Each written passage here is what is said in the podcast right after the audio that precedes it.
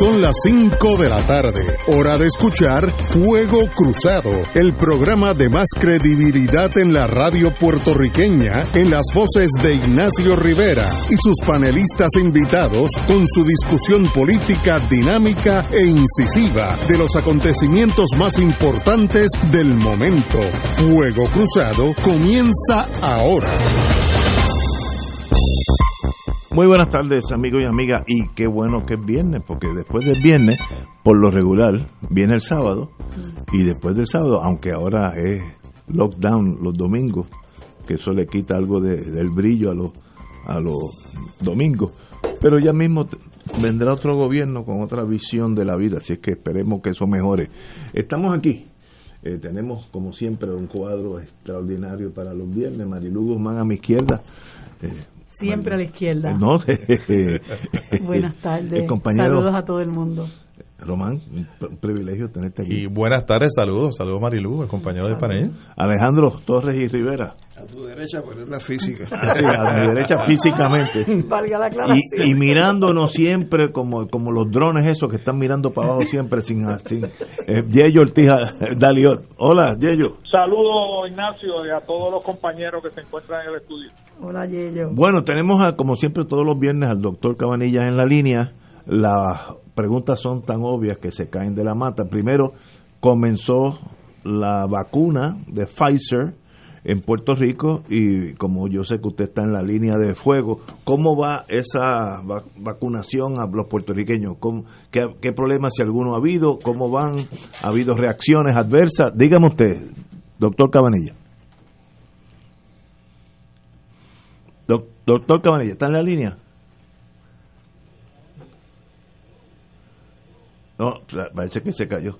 Debe estar. Sí. Ajá, está aquí. Muy buen, Cabanilla. No, que estaba pensando que hay otra pregunta importante antes de contestar esa. Ah. Es que yo no estoy seguro si estoy a tu izquierda o a tu derecha. Yo espero estar a tu izquierda. Mire, le, le, yo no, no, pero usualmente casi todas las personas con que yo conozco están a mi izquierda. no, como, como si, si fuera a apostar, apueste que está a la izquierda. Porque a veces, como dicen, hoy, hoy estuve almorzando con unos amigos y se me sale el indio y dije dos cosas que dejaron allí los muchachos, pero yo dije que estaba vacilando, aunque no estaba vacilando, pero es que a veces la derecha tiene que hacerse sentir y entonces los que todavía no hemos terminado la Guerra Fría, todavía estamos con la muralla de Berlín. Pero, pero debe hacerse sentir cuando esté en caída, vaya a reventarse. Bueno, sí, sí, pero, pero, pero en lo que se caen hay que te, tenerle respeto. Doctor Cabanilla. Bueno, pues tú, tú eres una derecha benigna comparado con Trump. Tú eres un Ay, bendito, muchacho, yo soy de, de, hijo de Stalin al lado de Trump. Todo, todo es relativo, ya tú ves. bueno, pues, ¿cómo van la ustedes? La vacunación empezó en Puerto Rico ya, ya se han vacunado no sé cuántas miles de personas. Te puedo decir que en el auxilio mutuo esta mañana se habían vacunado más de mil personas y seguían vacunando. Y hasta dos mil personas, perdón, no, todavía no ha habido ninguna reacción alérgica, pero me acabo de enterar esta tarde que creo que fue en Carolina, si no me equivoco, eh, que una enfermera eh, tuvo una reacción anafiláctica. Y esto está poniéndose interesante, porque fíjate que en los primeros 25 mil casos de, de, la vacuna de Pfizer eh, no hubo ni una reacción anafiláctica, en la de Moderna tampoco. ¿Qué significa entonces, eso, ahora, doctor? de momento, en Inglaterra eh, hubo esos dos casos de, de anafilaxis, entonces hubo otro en Alaska y ahora uno en Puerto Rico. ¿Qué, qué quiere decir, qué quiere decir, forma, ¿qué quiere decir reacción anafiláctica? Una reacción alérgica grave. Ok, muy bien. Que, que, se te tranca la garganta, no puedes respirar, te baja la presión, te puedes ir a, un, en lo que llaman un shock anafiláctico, eh, que la presión te baja, eh, digamos, a la esposa mía le dio una vez con, comiendo camarones, le bajó a 40 la, la, la sistólica, por poco se muere, o sea que es una reacción potencialmente letal, pero que se puede, se puede tratar usualmente eh, con una inyección de pinefrina. Pues han habido eh, cuatro casos ya eh, desde que salió la vacuna de Pfizer al mercado, mientras que cuando se hicieron los estudios no hubo ni un solo caso. La interpretación mía es, bueno, primero que ya se sospecha fuertemente que el elemento de la vacuna que está causando este tipo de, reacción, pues probablemente es una sustancia que le llamamos PEG, que es decir, poli, poliethylene glycol, glicol, eh, es un lípido y entonces eh, ese, esa sustancia, esa sustancia que llamamos PEG, eh, se usa eh, mucho en, la- en los medicamentos inyectables, eh, al igual que en, que en las vacunas también lo, lo ponen. Y el hecho de que todos los, las cuatro personas que, que han tenido estas reacciones anafilácticas en los últimos días han sido trabajadores de la salud, lo cual no nos debe sorprender porque por el momento lo que se están vacunando mayormente son los trabajadores de la salud. Pues la, de Puerto Rico ahora me enteré que es una enfermera, lo de, la de eh, Gran Bretaña y la de Alaska solamente dice que son trabajadores de la salud, pero no dice si son enfermeras. Pero lo que me, me prende la, la bombilla enseguida es que posiblemente esas personas han estado inyectando medicamentos que tienen que tienen PEC y probablemente se han sensitizado y por eso que estamos viendo esto ahora que no lo habíamos visto en la fase inicial Ah, cuando la gran mayoría de los trabajadores de, la- de las personas inyectadas no eran trabajadores de la salud. Así que eso hay que mantenerlo en mente. Si eres trabajador de la salud especialmente si eres una persona que brega con medicamentos que inyecta medicamentos me imagino yo en la hipótesis mía que son los que más susceptibles están. Eh, pero en, el auxilio hasta ahora no hemos tenido ni una sola reacción. Es raro y es tratable, ¿no? Le pone epinefrina y hasta ahora no ha muerto ninguno ninguno de los que, que han tenido esas reacciones anafilácticas. Tengo entendido que a la corta o a la larga, las farmacias, mayormente las, las nacionales, Walgreens, CVS, esas cosas, eh, van a estar inyectando también. ¿Eso es correcto? Yo pensaba que sí y después pensé que no porque dijeron luego que, que hablaron de, de las reacciones anafilácticas, dijeron que donde, donde se inyectara la vacuna que tenían que estar preparados para manejar cualquier reacción anafiláctica. Exacto, exacto. Y no me parece que Walgreens eh, es el mejor sitio para manejar una reacción anafiláctica. Esa es mi pregunta. aunque, aunque tienen las inyecciones de epinefrina y eso allí disponibles, Pero pero, hay que- yo creo que debe haber Un eh, médico. por lo menos un médico que los atienda, ¿no? Estamos de acuerdo. estamos Así de que no estoy, de acuerdo, no estoy no estoy seguro exactamente cuál es el papel de ellos. Por el momento sé que ellos van a estar di- distribuyendo la vacuna eh, a, lo- a los- a los hogares de ancianos. Parece que lo, le responsable de distribuir la vacuna y de inyectar la vacuna en los hogares de ancianos. Pero en los hogares de ancianos, pues también hay médicos, ¿no? Así que imagino que pedirán que esté presente un médico al inyectarle la vacuna. Es, lo lógico. Y también la otra buena noticia es que Moderna ya se autorizó ayer hoy. eh, así que tenemos otro otro jugador en escena empezando el lunes o martes, ¿no? Sí, exacto, porque hace falta, definitivamente hace falta más vacunas y, y va a hacer falta también gente para inyectar las vacunas. En, en el auxilio eh, realmente se lucieron porque en el primer día, en dos días, perdón, inyectaron más de 2.000 vacunas en, en- en cuestión de 48 horas, mientras que en otros hospitales escasamente llegaron a 400, 500. Wow, han hecho un trabajo extraordinario en el auxilio. y, y esa, la eh, administración. Esa Moderna llega a Puerto Rico también, es parte del... Sí, Ok. llegará igual que llega a todos los sitios porque no, no, no va a haber ninguna diferencia en cuanto a la distribución, va, va a ser igual. Este, igual que distribuyeron la de Pfizer a muchos estados, pues también a, digo, a todos los estados, igual tiene que ser con la de, con la de Moderna. La, la ventaja de Moderna es que no necesita el super frío, sino con, con un congelador normal da y sobra. Correcto. Exactamente, sí, exacto. Lo cual va a facilitar mucho la logística de inyectar personas que están en áreas eh, rurales donde no hay ese tipo de congelador de menos 76 grados en Celsius, así que eso va a ayudar mucho. Muy bien. Compañero, Alejandro. Doctor, buenas tardes. Es Alejandro Torres. Mire, yo estuve hoy leyendo eh, un servicio de prensa internacional donde trae una información que realmente para mí eh, en alguna medida es novel, donde señala que en el caso de Cuba tiene en estos momentos cuatro vacunas en proceso de pruebas. En el Instituto Finlay en particular hay una que se llama Soberana 1, otra se llama, se llama Soberana 2 y dice que la primera está finalizando una combinación de las fases 1 y 2, mientras que la segunda está terminando la primera fase.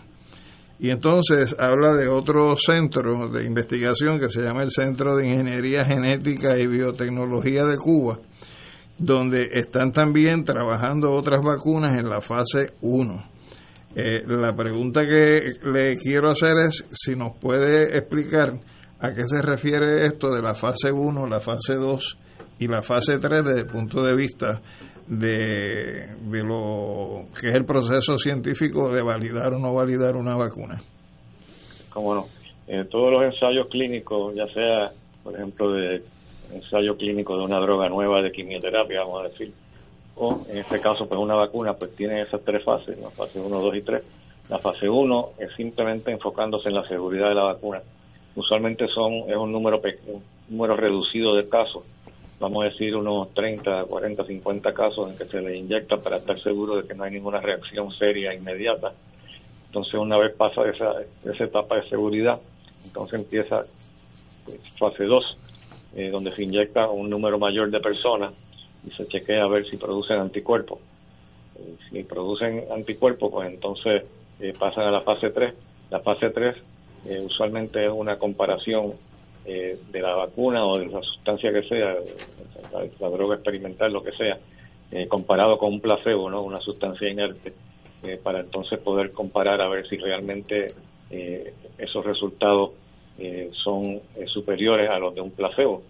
Y ya una vez está la fase 3 completada, que usualmente para una vacuna pues son alrededor de 25 mil personas en cada brazo, ¿no? 25 mil personas en el brazo experimental de la vacuna y 25 mil, digamos, en el, en, el brazo de placebo. Y entonces se comparan esos dos y ahí se determina la eficacia de la vacuna. Y además de que también le da información adicional de la seguridad, aparte de la, la parte de fase 1, que lo que da es una información bien limitada, porque son pocos los casos, ¿no? Que eso, así básicamente se hacen los, los estudios.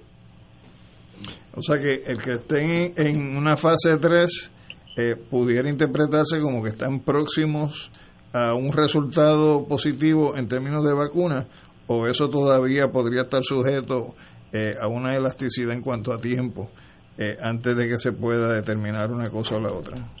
Bueno, ya cuando, cuando está en las en las fases más adelantadas de, de- del estudio fase 3, pues ya uno más o menos tiene una idea como por dónde van los tiros, ¿no? Eh, pero pero sí, este, en Cuba pues se está haciendo ese estudio fase 3 y entiendo que, que va, va bastante bien. Me parece que han habido algunas algunas dudas en cuanto a personas nacidas en los años 90 que parece que no están haciendo tantos anticuerpos como, como otros, pero eso es, son rumores que, que no, no, no sé cuánto peso ponerle. Bueno, en los años 90 ellos pasaron por el llamado periodo especial, donde hubo muchas deficiencias de vitaminas y muchas deficiencias Exactamente. de Ah, alimentación. Esa es interesante. la preocupación que existe ahora mismo. que fue Pero, 89 pero son 92. rumores y no sé realmente cuánto, cuántos casos hay. Oye, recibimos una llamada aquí que dice una persona que sea alérgica eh, a epinefrina podría debería vacunarse. Bueno, la verdad es que es- eso ocurre, pero pero es bien raro. Eh, yo, si fuera alérgico a la epinefrina, eh, lo pensaría dos veces antes de inyectarme. Pues, esperaría a que, tuvieran más casos, ¿no? Que, porque hasta ahora, pues lo que la experiencia que hay no es que sea tan pequeña, pero 25 mil casos de, de Pfizer y 25 mil de Moderna son 50 mil, que uno piensa que es un montón de casos. Pero ya cuando, cuando tengamos un millón, pues ya tendremos una idea mejor eh, y ya probablemente para ese momento pues a lo mejor ya se ha podido determinar si realmente es la sustancia de esa PEG que es la que está causando las reacciones alérgicas y entonces ya vamos a poder saber eh, si la persona realmente eh, es alérgica a PEG, se le pueden hacer algunas pruebas para determinar si es un candidato a desarrollar anafilaxis. Así que yo, si soy alérgico a epinefrina, pues te- tendría mucho cuidado. Pero hay que ver también qué quiere decir alérgico a epinefrina porque muchas muchas personas usan el término alergia de una forma muy poco específica. Eh, por ejemplo, si tú te comes eh, un arroz con habichuela y te cae mal, hay gente dice yo soy alérgico a la habichuela. Bueno, eso realmente no tiene que ver nada con alergia. Una cosa es eh, intolerancia y otra cosa es alergia, ¿no? La alergia se caracteriza por otras cosas, como por ejemplo lo que dije ya de la anafilaxis, que es el caso más grave de alergia. También se te puede hinchar la cara, por ejemplo, eso es una alergia también, te puede dar una una erupción en la piel, que puede ser también una reacción alérgica. Pero hay que ver si la epinefrina lo que le dio fue un poquito de, erupción en la piel, me preocuparía. Ahora, si le dio, si le dio una reacción anafiláctica pues entonces ya estamos hablando de algo mucho más serio, porque las reacciones anafilácticas se tratan con epinefrina precisamente. Se puede dar también cortisona, pero, pero, pero el tratamiento más eficaz realmente es la misma epinefrina. Eh, compañero. Sí, buenas tardes, doctor. Saludos. Edgardo Roma le está hablando. Eh, el, el, orden de vacunación ha sido un motivo, ¿verdad?, de, de mucho, muchas preguntas, dudas de parte de, la, de la población. La gente está deseosa eh, de vacunarse prontamente eh, y conocer cuál es el turno que le corresponde. ¿Usted, usted sabe si el Departamento de Salud ha publicado o ha hecho disponible al público cuál va a ser el orden de vacunación en términos de algún documento que establezca ese ese protocolo de, de, vacunación, ¿dónde se puede obtener? Bueno, yo según entiendo, eh, el orden de vacunación va a ser el mismo que se está siguiendo en Estados Unidos, que primero los, médicos y el personal paramédico, que incluyen enfermeras, etcétera. Entonces, eh, después de eso, pues también están, los, a la misma vez están los, los hogares de ancianos. Eh, luego entiendo que la, los bomberos y, la, y los policías también van a estar ahí, y los maestros también y entonces luego, según entiendo, pues van a estar eh, las personas de edad avanzada, especialmente si tienen eh, comorbilidades, eh, como diabetes, por ejemplo, presión alta, enfermedad pulmonar, eso, eso pues también van a tener prioridad y eventualmente pues los de edad avanzada sin enfermedad como comórbida y luego entonces las personas más jóvenes que estarán al final. Pero cuándo le va a tocar a cada uno de esos grupos, eso todavía no, no está claro, no, no, nos, no nos han dicho cuándo que van a comenzar, pero estuve hablando hoy con el administrador del auxilio mutuo y me dijo que ellos están pendientes de, de las órdenes o de las directrices del Departamento de Salud. Si el Departamento de Salud dice, pues el lunes empezamos a vacunar eh, pacientes con enfermedades comórbidas, incluyendo cáncer, pues entonces nosotros los vamos a vacunar en el auxilio. Ellos han puesto eh, las facilidades del auxilio a la disposición del Departamento de Salud para poder vacunar a todas las personas de acuerdo a las directrices que ellos tengan en el Departamento de Salud. Una pregunta logística. Si yo caigo en una de esas eh, listas, eh, ¿cómo yo me hago sentir para presentarme al auxilio o al hospital que en mi caso aplique y decir, mire, yo soy eh, fulanito, yo, yo tengo derecho a la vacuna? Ahí uno tiene que llamar al auxilio antes, al auxilio o a donde yo vaya a ir este, ¿Cómo se hace esa logística de, de, que me apunten en la lista?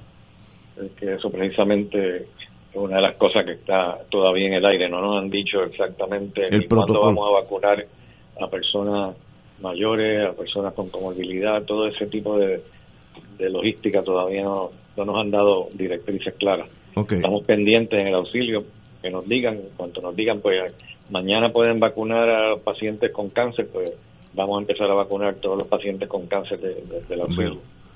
Yello, pero, pero no tenemos directrices claras todavía. Yello Ortiz, dale eh, gra Gracias, Ignacio. Un saludo, doctor.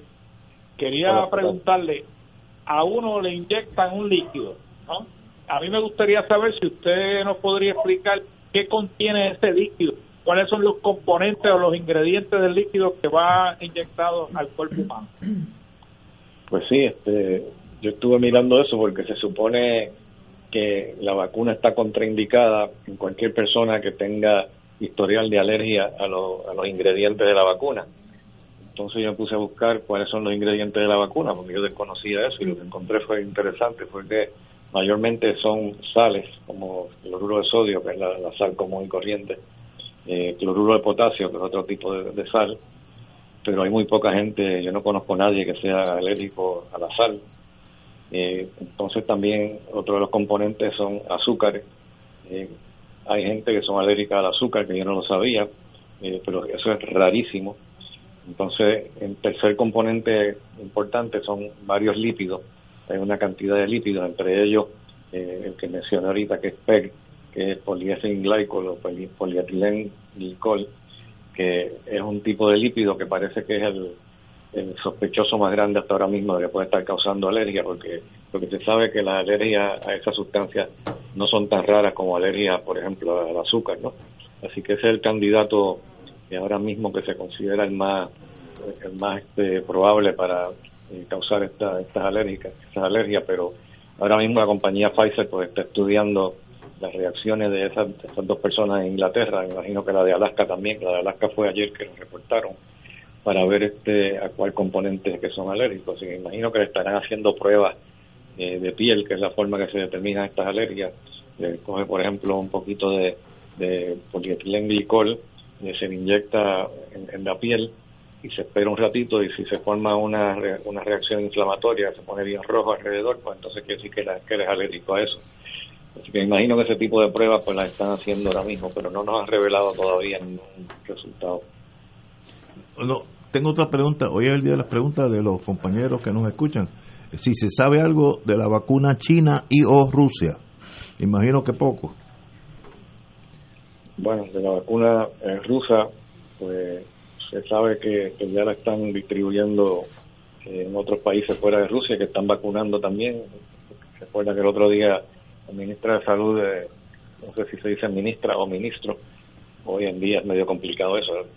A lo mejor ahora es ministre en vez de ministro o ministro.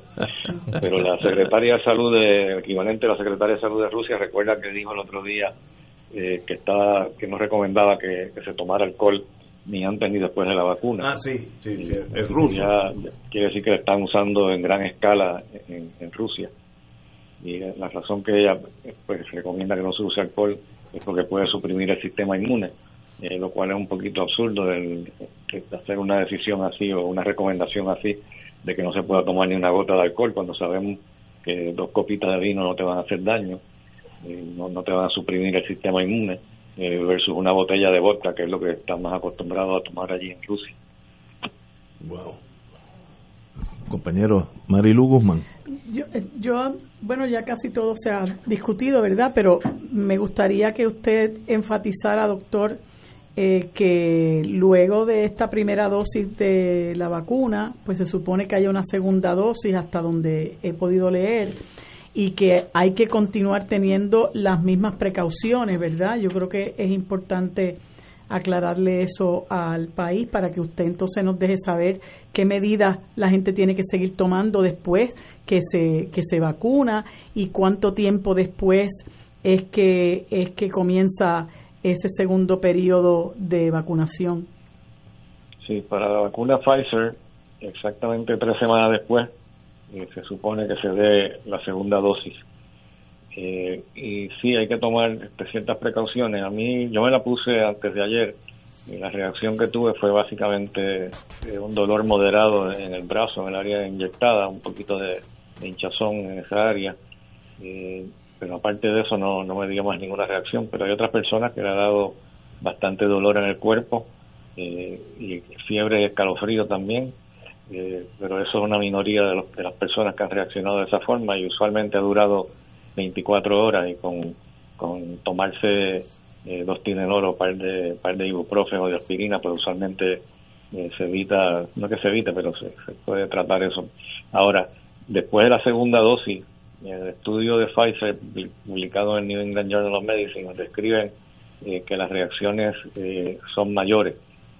Ma- reacciones me refiero no reacciones alérgicas, sino reacciones como el dolor en el brazo, como la fiebre, escalofrío, pues tienden a ser más, y dolor en el cuerpo generalizado, tienden a ser eh, más comunes y más severos que la primera vez.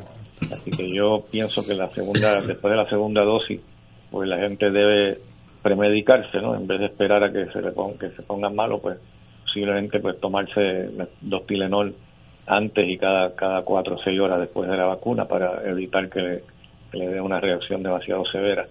Si la reacción anafiláctica es más común después de la segunda dosis, que eso no lo sabemos todavía, porque todavía no han pasado tres semanas eh, después de, de, de la primera inyección que se, que se usó, por ejemplo, en los pacientes esos alérgicos. Eh, yo no sé cómo van a manejar esos pacientes. Eh, si, si no les van a dar, me imagino que no les darán la segunda dosis. Eh, así que eso, eso es otra cosa que hay que estar pendiente, no solamente de los que ya la tuvieron, la reacción, sino de la posibilidad de que la segunda vez, como ya te has inyectado antes, que pueda entonces tener una, una probabilidad, una reacción alérgica más frecuente que, que los que, nunca se habían inyectado antes con la vacuna. Doctor, y, ese, y esa es reacción, esa reacción anafiláctica, ¿eso se puede manifestar como cuánto tiempo después de haberse vacunado? Usualmente bastante rápido, casi siempre ha sido. O sea que usted puede estar incluso en el, en el lugar donde pueda recibir asistencia debiera estar y debiera permanecer allí por lo menos 15 minutos. Hasta ahora todas las reacciones anafilácticas que se han descrito han sido en los primeros 10 minutos, que es lo característico de cualquier reacción anafiláctica, realmente es bien, bien rápido que ocurre, no, no es algo que ocurre horas después. Alejandro. Sí, doctor, yo asumo, y si no es así me corrige, que uno no puede ponerse una primera dosis de Pfizer y una segunda dosis de Moderna, sino que tiene que ser consistente en términos de cuál, cuál es el medicamento que está usando. Pero la segunda pregunta sería, una vez yo actúe eh, conforme a cómo deben hacerse las cosas, ¿qué tiempo de inmunización yo tengo con relación a la vacuna que me haya puesto? Porque, por ejemplo, en el caso de la influenza, uno tiene que ponérsela todos los años. ¿Cuál sería el periodo de inmunización que uno obtendría eh, sometiéndose, ya sea en el caso de Moderna o de Pfizer al proceso de vacunación? Esa pregunta todavía no se puede contestar porque no hay suficiente seguimiento. Eh, ahora mismo, pues, el seguimiento que ha habido eh, durante el estudio de Pfizer, cuando se publicó, fueron como cinco meses. O sea que no hay, no hay idea de cuánto tiempo van a durar esos anticuerpos, si esa es la pregunta que está haciendo. Pues todavía no se sabe, hay que esperar a ver. Eh, pero hasta ahora, pues, los resultados a cinco meses eran muy favorables y la, reacción de anticuerpos era extraordinariamente buena, eh, mucho mejor que, la, que la que tienen las personas que les dio la infección y que produjeron anticuerpos, pero usualmente la producción de anticuerpos después de la infección como tal no es tan alta como con la vacuna. Y que la vacuna parece proteger más todavía que la misma infección con, la, con el COVID. Bien, y en términos de si se puede combinar Pfizer con Moderna. No, es que no se pueda, es que no se debe. No se debe. Eh, no, se debe porque, obviamente, pues queremos saber si tienes una reacción, eh, por ejemplo, una reacción tardía, porque la reacción inmediata, pues la vas a saber. Eh, ya, ya, sea que te pones la de Pfizer primero y te pones la segunda vez, te pones la de Moderna, pues puedes saber si tienes una reacción inmediata, pues, pues sabemos exactamente eh, qué fue lo que, te la produjo, si fue la de Pfizer o la de Moderna, pero si tiene una reacción, digamos, eh, seis meses después, vamos a decir que te dé algún, alguna reacción inesperada, entonces no va a haber forma de saber si fue la vacuna de Moderna o la de Pfizer, así que ahora mismo no, no se permite eh, mezclar esas dos vacunas y no veo razón para mezclarlas tampoco. Una última pregunta, doctor, que dicen, pregúntale al doctor si existe una vacuna en desarrollo en Israel. Eh, según entiendo, sí. ahora mismo creo que hay eh, más de 100 de vacunas que se están desarrollando contra el COVID. Y entiendo que sí, que en Israel hay una que se está desarrollando también. Eh, no sé cuán adelantada estará. Bueno, la de AstraZeneca me imagino que ya pronto estará por ahí sacando la nariz al mercado. ¿Qué usted cree? Sí, estoy seguro que, que la misma estar solicitando eh, autorización, pero todavía no, no, no, creo que se haya decidido en cuanto a una fecha. Eh, ya sabe que el problema que hubo con la de AstraZeneca pues fueron esos dos casos que, desarrollaron un problema neurológico y eso yo creo que lo ha atrasado el proceso bastante, pero no estoy seguro en cuanto a la fecha que ellos tienen para someter la, aprobación para el FDA. Muy bien, doctor, como siempre. Ah, yo digo usted pregunta adicional, doctor. obviamente se ha concentrado aparentemente el mundo de la farmacéutica a desarrollar la, vacuna. Eh, ¿Usted sabe si se está desarrollando más allá del protocolo que usted utiliza una vez infectado o el remdesivir que se le da o los anticuerpos que se le inyectan a uno? ¿Algún otro medicamento para aquellas personas que no se han vacunado pero se infectan? ¿Algún, algún medicamento en desarrollo que tenga alguna alguna posibilidad positiva. ¿Medicamentos que no están en el mercado todavía, te refieres? Sí. No, estoy seguro que hay otros este, antivirales que se están investigando, pero eh, realmente pues todo depende de la etapa en que está la infección, ¿no?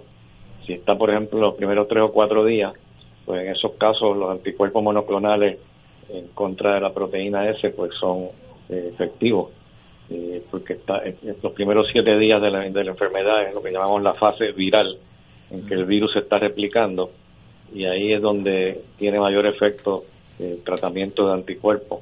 Si esperas a que ya estás en la fase 2, que es la fase inflamatoria, pues ya el virus no tiene tanta importancia, ya el virus no es el protagonista de la película, en ese momento ya es la inflamación la que está eh, predominando. Eh, pero yo tengo un paciente, por ejemplo, que está muy sintomático, eh, lleva tres días de, infección, tres días del primer síntoma, me refiero. ese caso, pues sería un candidato bueno para darle anticuerpo monoclonal o también Remdesivir, que es un antiviral, se podría usar en esa etapa. Si ya pasaron siete días, pues ya realmente en ninguna de esas dos medicinas eh, tiene un papel importante. En ese, en ese momento, pues ya sería el antiinflamatorio, eh, como la cortisona que se, se debiera usar. Porque ya, ya pasó la fase viral.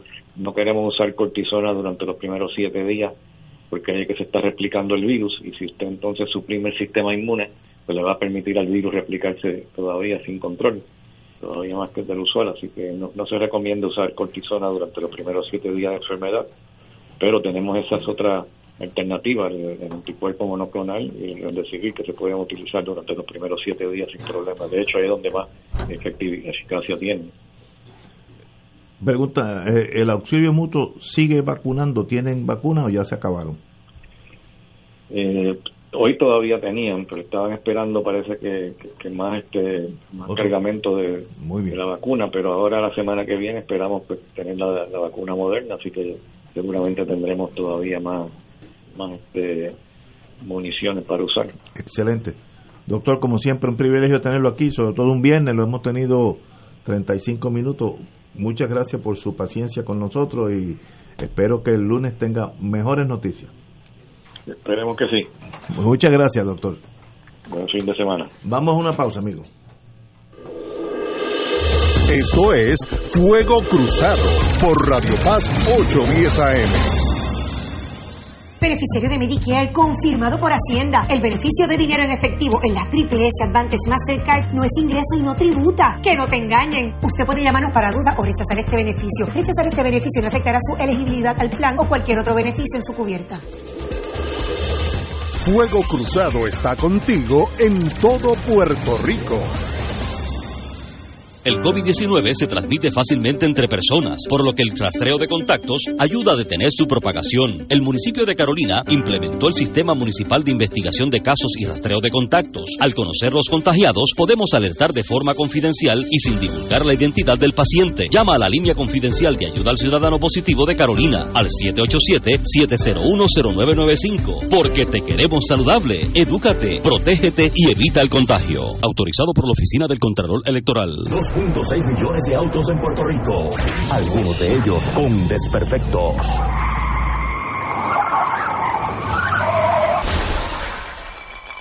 Autocontrol. Tu carro. Tu carro. Tu mundo. Tu mundo. Lunes a viernes a las 11 de la mañana por Radio Paz 810 AM.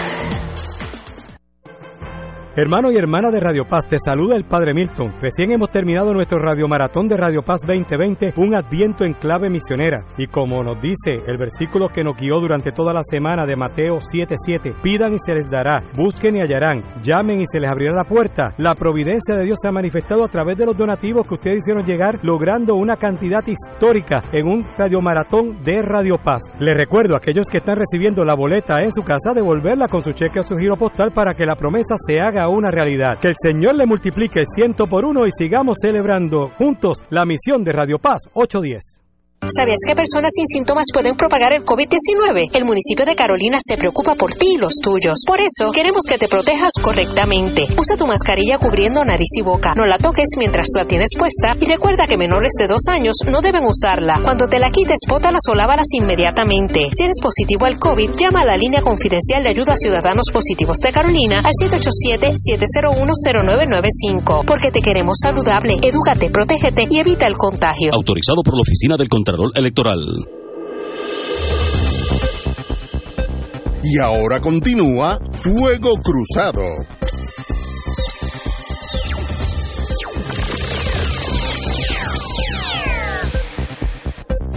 Eh, ya que estamos en Navidad, sucedió un, accidente en Santo Domingo que hay que mencionarlo aquí para tenerle cautela. Muere mujer por quemaduras tras incendiarse un árbol de Navidad. Una reconocida doctora en medicina murió luego de per- permanecer dos días en la unidad de quemados del hospital Ney Arias Lora en la provincia de Santo Domingo a causa de quemaduras múltiples que sufrió al incendiarse un árbol de Navidad el miércoles pasado. El instinto del ser humano cuando ve un fuego es tratar de apagarlo. Eso es un instinto que nadie, ¿sabes? Si- sobre todo si es en tu casa, tus muebles, ¿sabes? Hay un, un instinto de protección y en eso hay que ser bien, bien eh, sin emociones. Si usted cree que ese fuego está fuera de proporción y ahí hay que tomar una medida emocional, eh, déjelo, arranque y sálvese usted. Eh, Sálvese, como dicen en el Navy, sálvese usted primero y luego ayude a los otros. Pero eh, me imagino que ella trató, siendo en su casa, pues trató de, de apagarlo y te vas eh, envolviendo tanto en, en, en ayudar a apagarlo que te olvidas que ese fuego, tu ropa, es bien frágil al, al calor y entonces te incendias tú toda la ropa a la vez.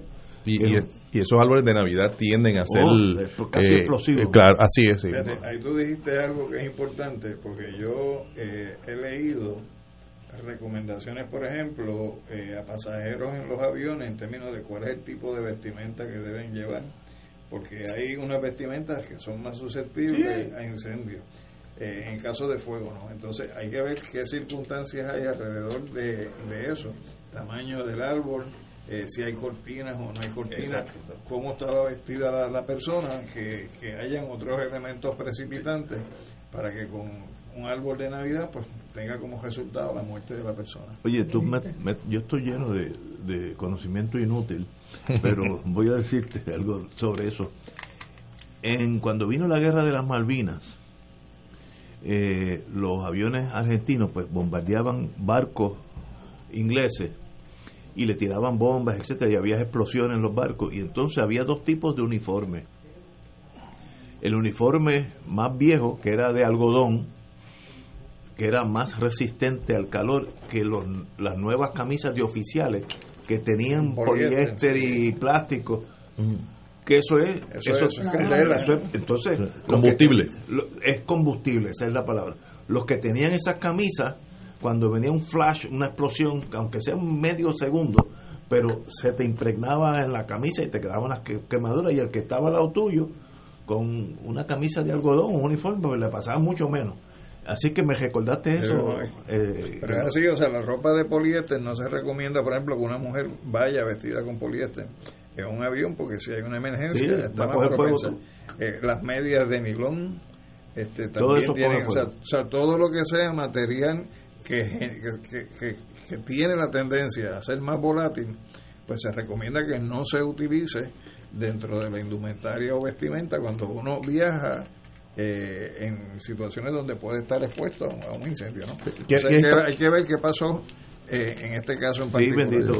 Oye, es, es extraño, nosotros no escuchamos campaña de prevención de incendio en Navidad. No. Eh, no, no, en Puerto Rico, yo no sé si ustedes lo han escuchado, pero yo no lo recuerdo. De, piro- de pirotecnia. y de, pirotecnia y muy poco Sí. y muy poco en relación con el peligro que significa la pirotecnia y los incendios que puede provocar un árbol de navidad e incluso la, la, la misma eh, el ornamento que utilizamos en las casas Yeyo, tú no has comprado petardos y de esas cosas que explotan. Conociéndote a ti, da- Desde, desde chiquito, desde chiquito ya no, no utilizo esos artefactos.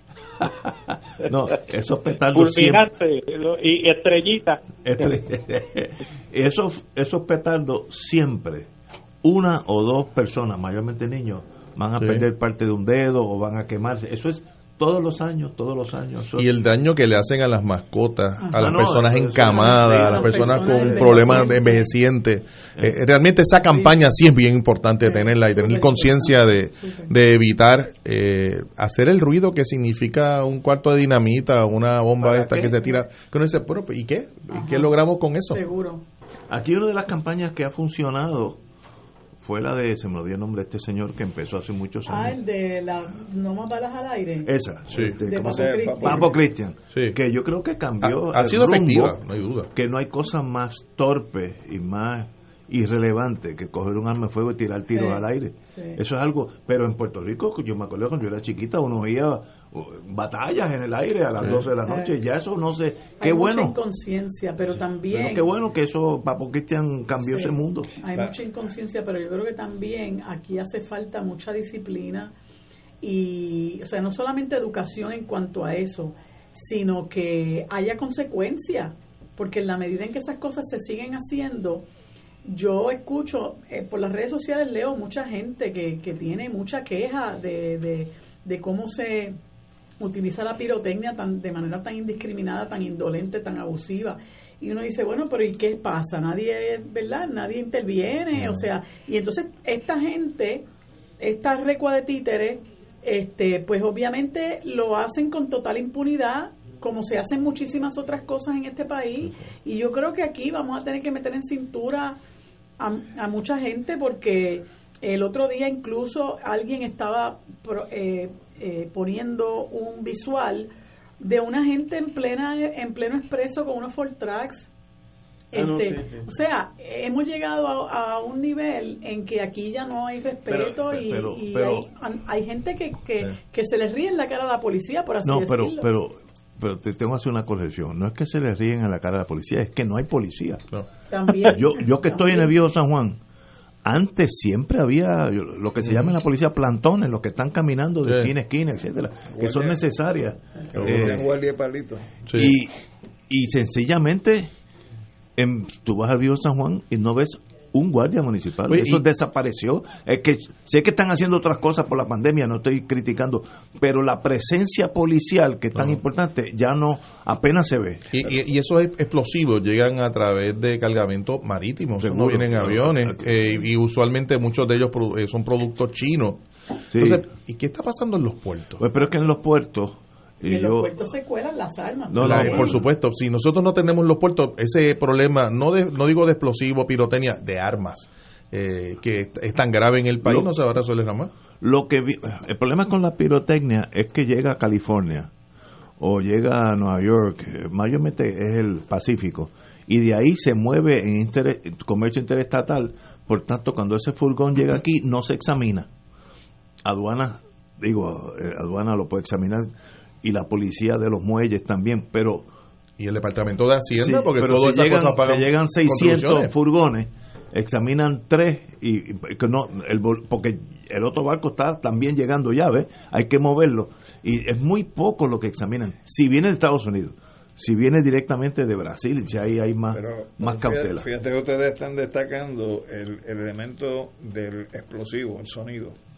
Pero yo te puedo decir que, por ejemplo, en la última despedida de año que yo lo despedí en la, con la familia de mi esposa, en el barrio Jagua de Gurabo, la cantidad de, de, de pólvora que se explotó y la nube de, de humo que se creó. ah por los, eh, Los petardos, los, eh. los petardos. No, y la- y la- y lo- los fuegos artificiales.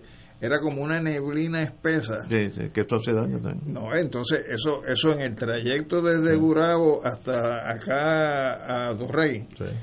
O sea, era lo mismo, era la nube completa, entonces eso tiene que ver con la vía respiratoria. Estoy de acuerdo. yo eliminaría yo eliminaría todo eso pero, Pero es que está eliminado, todo eso es ilegal. Sí, pero pero yo le diría no, yo no lo dejaría entrar a Puerto Rico. Eso pero, sí. Pero eso no no no existe ese esa cautela de, de estar en los muelles chequeando eso, porque vienen furgones, eso no viene este en correo No. ni nada de eso. Pero el, el problema es que la presencia policial hace años que es mínima, entonces uno se da cuenta. Yo cuando era fiscal una vez me di cuenta que eh, hace muchos años que una, un, un día de promedio de esos de familia, de, de semana, que no es importante, puede haber un, un carro de patrulla para todo San Juan. De, Oye, el, el turno se suicida. Uno para todo San Juan. Eso puede mejorar ahora. Por- Porque hoy Carmen Yulín graduó una escuela de policías municipales, así que debe haber más policías desde mañana en adelante. Bueno, pero que los pongan en las calles, no los manden a patrullar no sé qué cosa. Con la pandemia también hay hay, hay un mucho- problema. eh, Pero hay una, hay una prioridad que no se ha cumplido que tiene que ver con la protección de las mercancías que llegan en los puertos.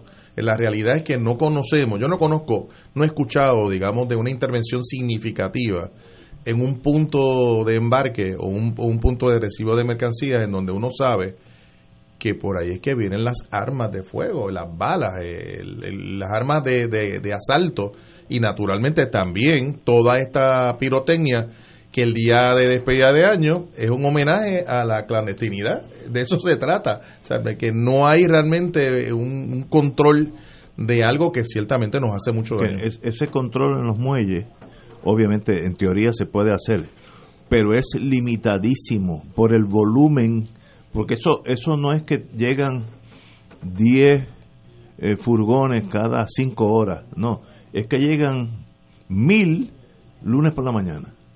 Entonces, pues, pues, el sistema se, se choke, se, se, asfixia, pues no, no puede manejarlo. Entonces, hay, y hay cosas perecederas. Entonces, hay una presión. Vamos a hacer tomate, lechuga, ¿sabes? Pues sácalo, sácalo, vete. Y en entre esas lechugas puede haber un AK-40 o varios AK-47. ¿Qué es, lo que debe estar ocurriendo? Eso es lo que, está sucediendo.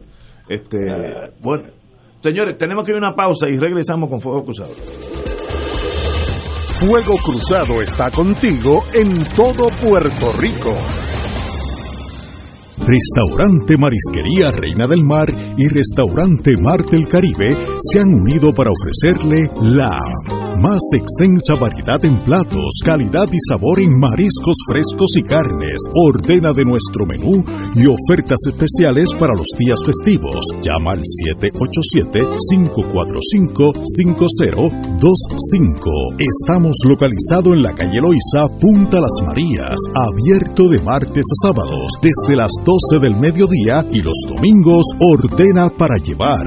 787-545-5025. 25 Restaurante Marisquería Reina del Mar y Mar del Caribe, dando sabor a Puerto Rico, les desea muchas felicidades. En Oro 92.5 FM, Radio Paz 810 y el Canal 13 estamos trabajando a tono con la emergencia que en estos momentos está viviendo Puerto Rico. Estamos ofreciendo nuestros servicios al máximo con el personal disponible según nos permitan las circunstancias. Si tiene un mensaje para ofrecer a sus asociados, clientes o personal, solo tiene que llamar al 787-349-7949, 787-552-0825 y nuestros empleados le comunicarán al personal de ventas para atender su necesidad. A nuestros clientes estén en comunicación con su ejecutivo o ejecutiva de ventas que continúan ofreciendo sus servicios como de costumbre. Recuerden los teléfonos 787-349-7949 y 787-552-0825.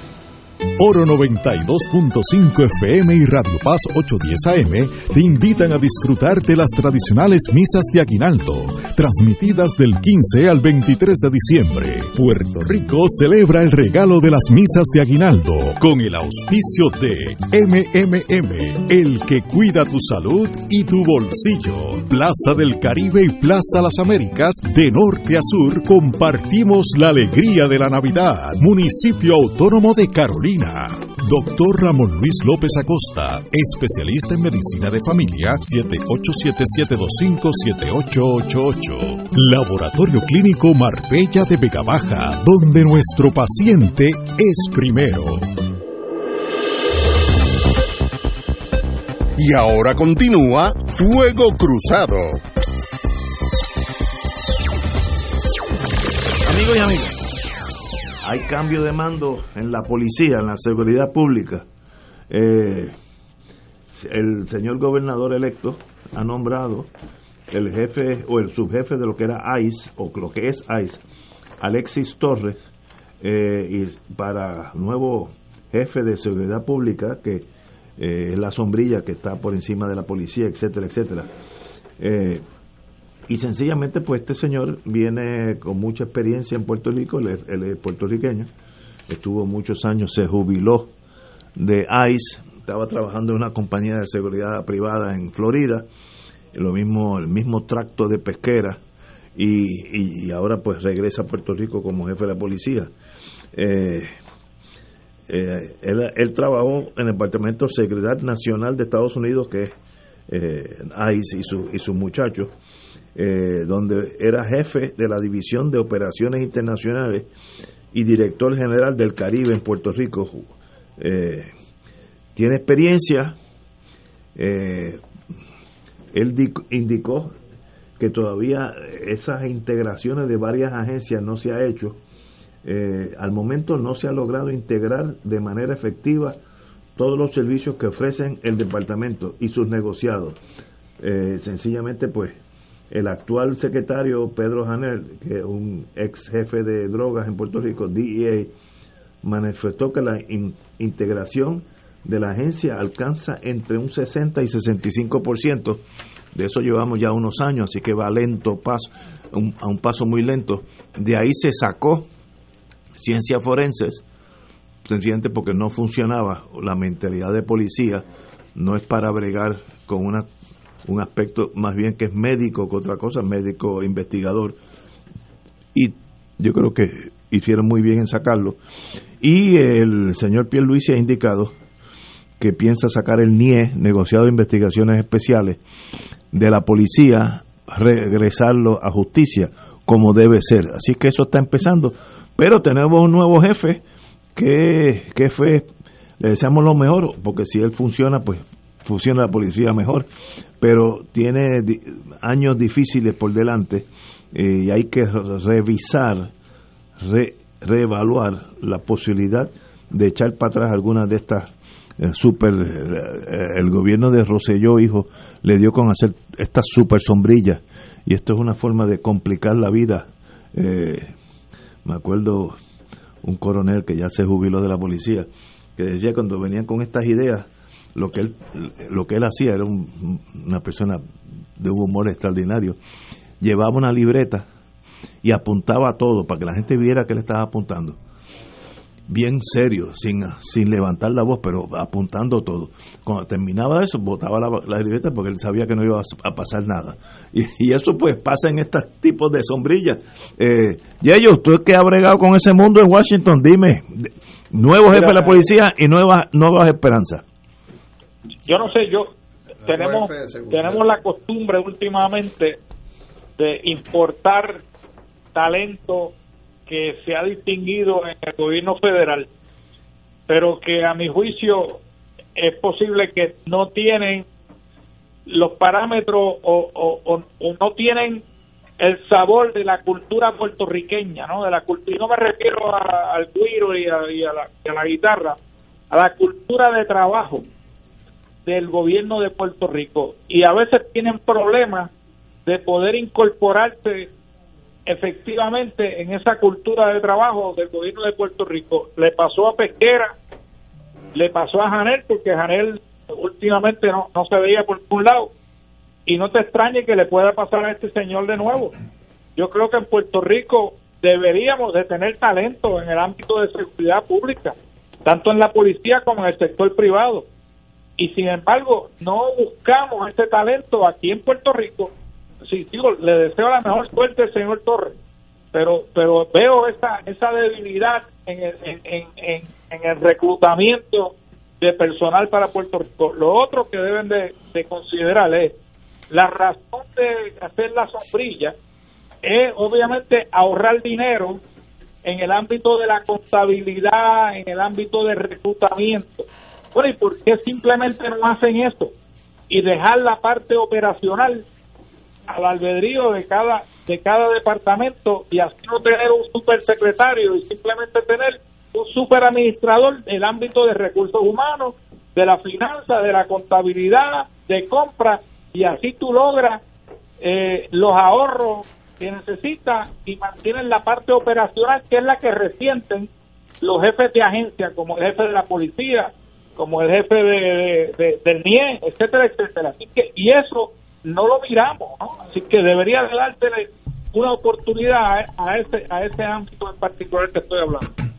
Excelente, compañera Marilu, no, Marilu pasa, muy bien. Alejandro.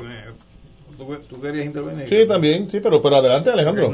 Lo que yo quería señalar es que eh, este tipo de funcionario que llega aquí con credenciales relucientes, por sus ejecutorias en el gobierno federal, es el tipo de funcionario que debería pasar por el rigor de una vista pública de verdad en el proceso de confirmación, donde Pero se que- le pueda confrontar. Pero que eso, eso es un requisito de... Aquí te lo van a planchar. Ah, bueno, ok. No, no, pero él tiene que ser aprobado por el Senado. Pues claro que sí, el problema es que... Pero no es vista de- ejecutiva, lo que está hablando es vista pública. O sea, vista pública donde haya la Veo, veo, oportunidad veo. de confrontar esas credenciales, qué información él tiene sobre el país, qué experiencia él ha tenido en Puerto Rico, cuáles son sus planes de trabajo, eh, cuál es su diseño para manejar una entidad tan complicada como es un departamento de seguridad pública.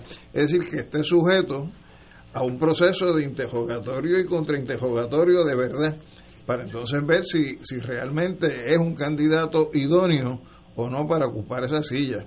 Porque lo que puede hacer es resumen, pues el resumen lo que te dice son los elementos positivos, pero vamos a confrontar eh, ese resumen con lo que es el conocimiento y el dominio que tiene que tener sobre la realidad puertorriqueña. Y eso aquí no se da. Sí, a, a mí me parece que eh, el elemento inicial debe ir dirigido a valorar, a preguntarnos si el efecto de la creación del Departamento de Seguridad Pública, que es básicamente un departamento joven, eh, es de este cuatrenio, eh, ha sido eh, eficiente, ha producido los, las consecuencias que se desean y a qué costo. Era porque recuerdo que Pesquera cuando llega, llega con un salario de estos de casi un cuarto Sí, millón sí, de sí. dólares. Ganaba más que el jefe FBI. Pues no, no hay duda. Eh, y ciertamente ha habido una cantidad de problemas al extremo de que tanto el NIE como el Instituto de Ciencias eh, Forenses ya se ha hablado de que no van a estar en la, en la sombrilla. Pero la pregunta que tendríamos que hacer, ¿y por qué tener la sombrilla? ¿Por qué no la alternativa que se está ofreciendo ahora? Eh, el, compañero Titalio que, que está diciendo, pues va- vamos a trabajar la cuestión administrativa de una manera, ¿verdad? Eh, quizás el área de personal, quizás el área de contabilidad, la cuestión de nómina eh, pueda trabajarse conjuntamente, pero que el jefe de la agencia sea el jefe de la agencia, no el jefe de la sombrilla. Eh, y de hecho, quiero anticipar una- un asunto que no sé si esta que han nombrado va a poder manejarlo, pero uno de los negociados que le tocará dirigir o supervisar es el de la policía. Y ahora mismo en la policía hay todo un proceso producto de un pleito federal presentado por el Departamento de Justicia de los Estados Unidos por violación de derechos civiles. Y hay un monitor y hay una serie, bueno, en estos días vimos al juez Sí. El Pi haciendo una intervención y det- deteniendo no solamente los bloqueos, sino incluso los nombramientos y ascensos de determinados miembros del cuerpo policiaco. Eh, ese elemento referente a la violación de derechos civiles y a que la policía ajuste su conducta, su presencia en el país para que no se den esas violaciones, eh, la persona que venga tiene que atenderlo. Debe ser una prioridad, porque si no el pleito federal, ¿cuánto tiempo va a durar? Esto puede durar para siempre. Por supuesto, si, si no traes una persona que conozca del proceso de reforma policíaca que han pasado, que han no- sucedido en Estados Unidos, va a ser muy difícil realmente que ese pleito concluya. Yo me acuerdo que en los años ah, 70, por ahí, cuando hubo aquellas manifestaciones en Los Ángeles, eh, ¿cómo se llamaba aquel jefe de la policía? Que era un carnicero, lo que le gustaba dar macetas, sobre todo a las minorías. Eh, y el gobierno federal se metió allí y casi ocupó la policía de Los Ángeles. Lo primero que hizo es que ese señor se tuvo que retirar. Ah, Era bien controversial. Eh, me acuerdo de él perfectamente ahora, un tipo arrogantón, eh, se las echaba mucho, él sabía todo, y, y causó que quemaran bloques y bloques en Los Ángeles. Pero- sí, pero bloques enteros, como si que- se quemara la mitad de Santurce, o sea, así de grande fue la manifestación. Y entonces el gobierno federal entró y tuvo, bajo ese concepto de monitor, la policía de Los Ángeles, casi una década. Este, así que eh, podemos ir por ahí nosotros también, ¿no? Eh, tenemos aquí una pausa, quiero volver a la policía y luego tenemos aquí un invitado que vamos a hablar de la el béisbol boricua en las mayores. Vamos a una pausa. Fuego Cruzado está contigo en todo Puerto Rico.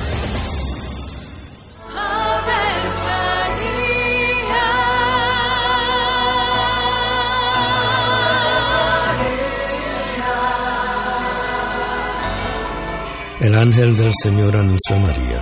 y ella concibió por obra del Espíritu Santo. Dios te salve María, llena eres de gracia, el Señor es contigo. Bendita tú eres entre todas las mujeres, y bendito es el fruto de tu vientre Jesús. Santa María, Madre de Dios, ruega por nosotros pecadores, ahora y en la hora de nuestra muerte. Amén. He aquí la esclava del Señor. Hágase en mí según tu palabra. Dios te salve María, llena eres de gracia, el Señor es contigo. Bendita tú eres entre todas las mujeres, y bendito es el fruto de tu vientre Jesús. Santa María, Madre de Dios, ruega por nosotros pecadores, ahora y en la hora de nuestra muerte. Amén. Y el Verbo se hizo carne. Y habitó entre nosotros. Dios te salve María, llena eres de gracia, el Señor es contigo. Bendita tú eres entre todas las mujeres, y bendito es el fruto de tu vientre Jesús. Santa María, Madre de Dios, ruega por nosotros pecadores, ahora y en la hora de nuestra muerte. Amén. Ruega por nosotros, Santa Madre de Dios. Para que seamos dignos de alcanzar las promesas de nuestro Señor Jesucristo. Oremos. Derrama, Señor, tu gracia sobre nosotros, que por el anuncio del ángel hemos conocido la encarnación de tu Hijo, para que lleguemos por su pasión y su cruz a la gloria de la resurrección, por Jesucristo nuestro Señor. Amén. Gloria al Padre, al Hijo y al Espíritu Santo. Como era en un principio, ahora y siempre, por los siglos de los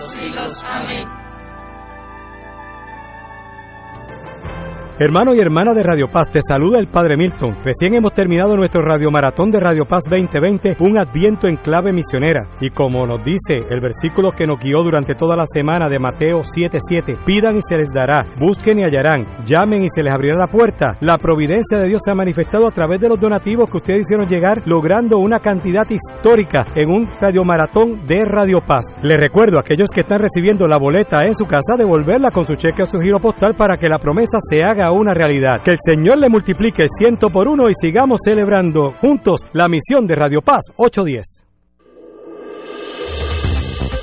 Aquí la llama se enciende cada tarde a las 5 porque escuchas Radio Paz 810 AM, WKBM San Juan y retransmite en diferido WOROFM Corozal San Juan, la Casa de Fuego Cruzado, el programa de más credibilidad en la radio puertorriqueña.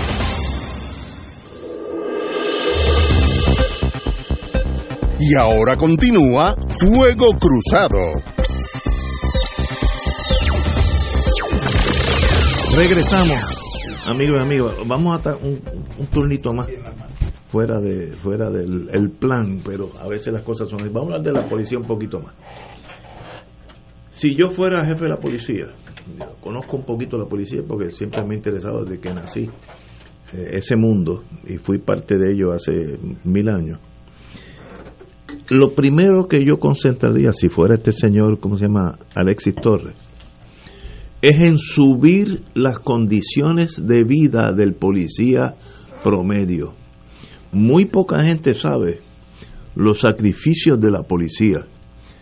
Por ejemplo, yo soy policía en Camuy y en los primeros años el, todo el mundo tiene que trabajar una 3, 4 años en San Juan. Esa es la norma ese señor no puede pagar una estadía en San Juan y por lo regular muchos de ellos viajan todos los días a Camuy o a Junta o a Ponce. De eso hay, de eso hay decenas de policías que todos los días tienen que hacer eso, gastan la mitad del salario en, la, en gasolina.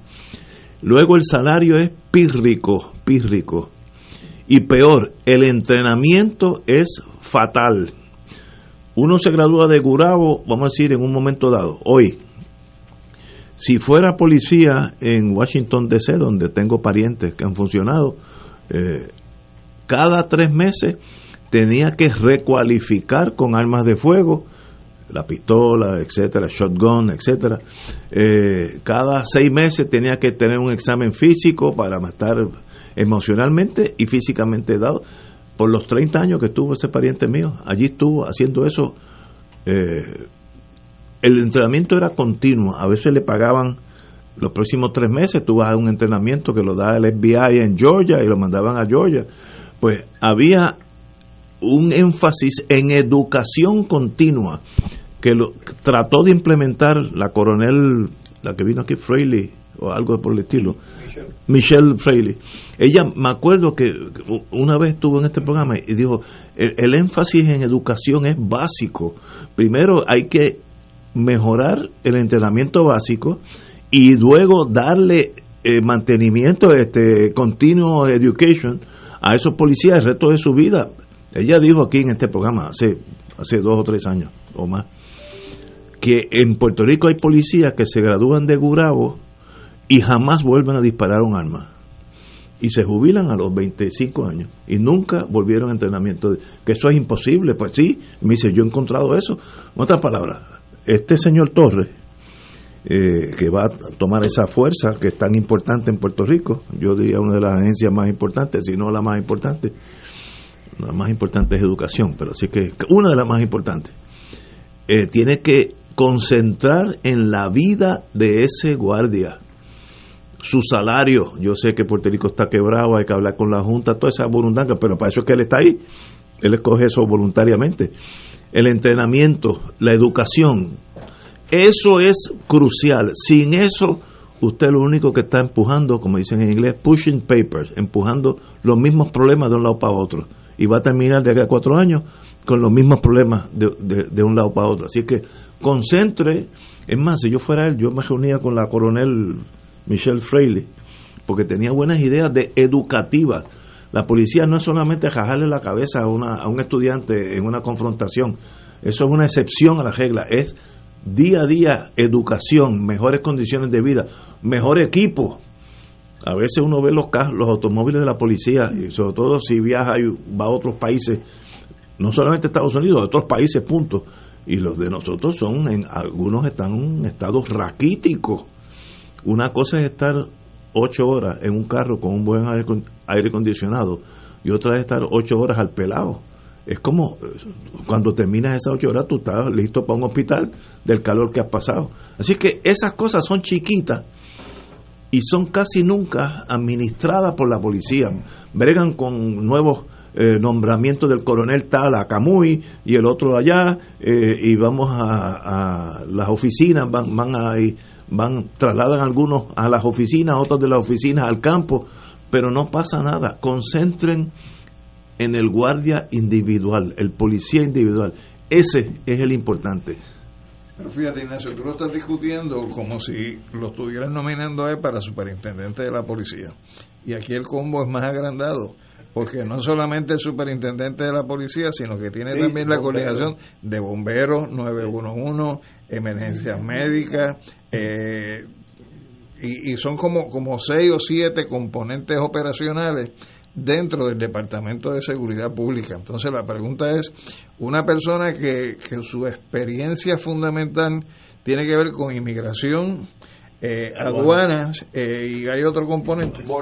Y, y, patrulla de frontera la pregunta es ¿qué, qué tan sensibilizado puede estar esa persona para mantener eh, y, y, operar eh, un componente de seguridad en el país que integra todas estas otras ramificaciones, ninguna de las cuales tiene que ver con patrulla de frontera, con aduana y con inmigración. Bueno, Entonces, por eso yo digo que, que, que fuera de lo que diga su resumen, si en algún caso hay que tener mucho rigor en el proceso de vista pública para su nombramiento, es en este caso. Y ello.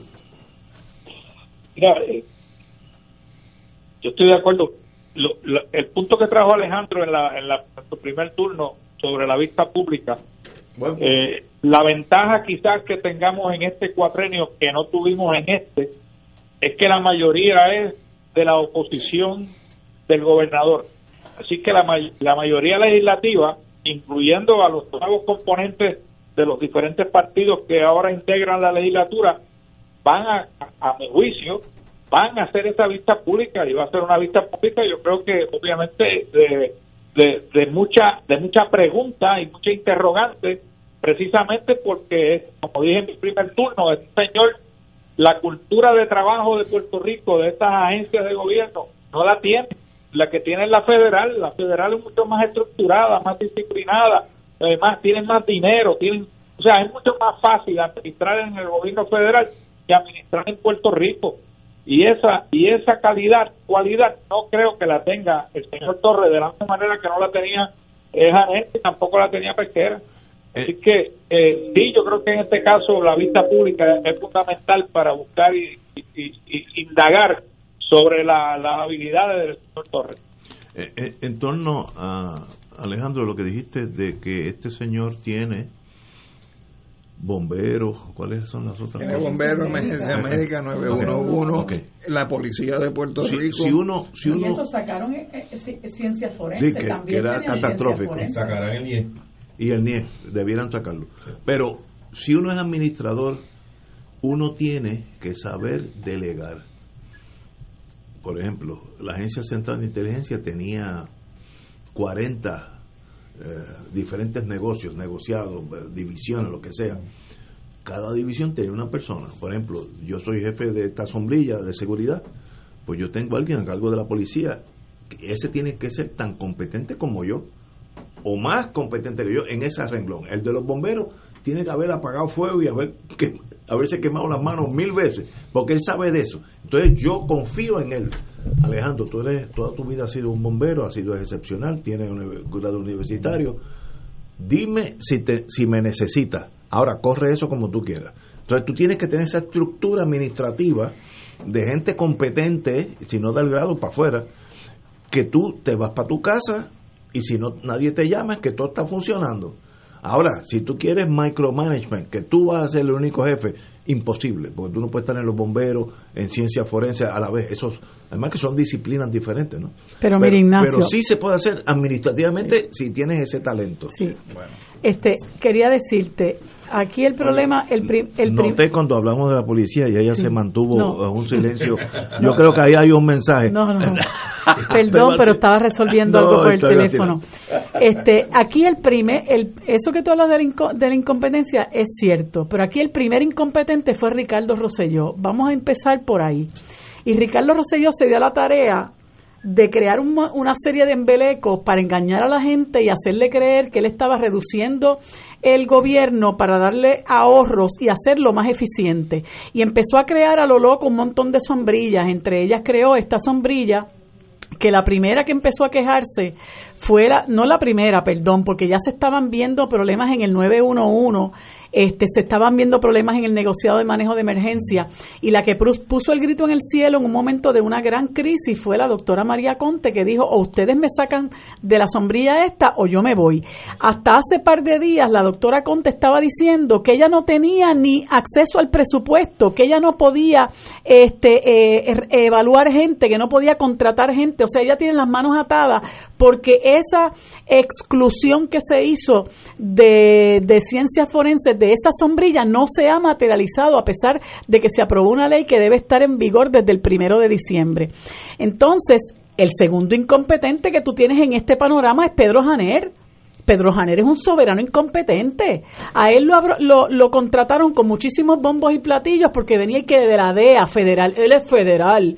Y entonces aquí la gente piensa que porque una persona fue agente federal, pues entonces ya viene de la mano de Dios. Ese señor ha demostrado ser un incompetente. Mira, eh, hoy, hoy recibimos la triste noticia de que hemos tenido 500 asesinatos en este, en este año. Y yo todavía recuerdo hace un año y par de meses se dio aquí una situación muy trágica de una masacre en el residencial Ramos Antonini. En aquella ocasión asesinaron seis a ocho personas. Yo no recuerdo cuántas, pero fue entre seis y ocho personas. Y eso fue algo que conmovió a todo el país porque hacía mucho tiempo que no, veíamos un hecho de sangre como ese, ¿verdad? Y, las, y, la, y la gobernadora reunió a medio mundo, a los, a los comandantes de área y todos los componentes de seguridad. Nunca se, se trata esto desde la perspectiva social, ¿verdad? Y entonces, ¿qué dijo Pedro Janer? Al otro día salió la portada, vamos a retomar las calles. Hace un año y dos meses que eso pasó, pasó. ¿Dónde está Pedro Janer? ¿Qué ha hecho Pedro Janer? O sea, ese es el problema, que tú hablas de que hay que tener gente competente, pero aquí hay un montón de gente incompetente corriendo la administración pública. Ahí tienes otra otra sombrilla que nunca funcionó, la del Departamento de Recursos Naturales, Junta de Calidad Ambiental y Administración de Servicios, perdón, Administración de Desperdicios Sólidos. Ahora tú creas una sombrilla y ninguna sirve, ninguna camina, ninguna de las agencias que tú consolidas bajo la sombrilla camina y ahora hay, para nada Ahora, mira, la Junta de Calidad Ambiental, ¿qué hace? Servicio, eh, la Administración de, de, Desperdicios Sólidos. ¿Dónde tú?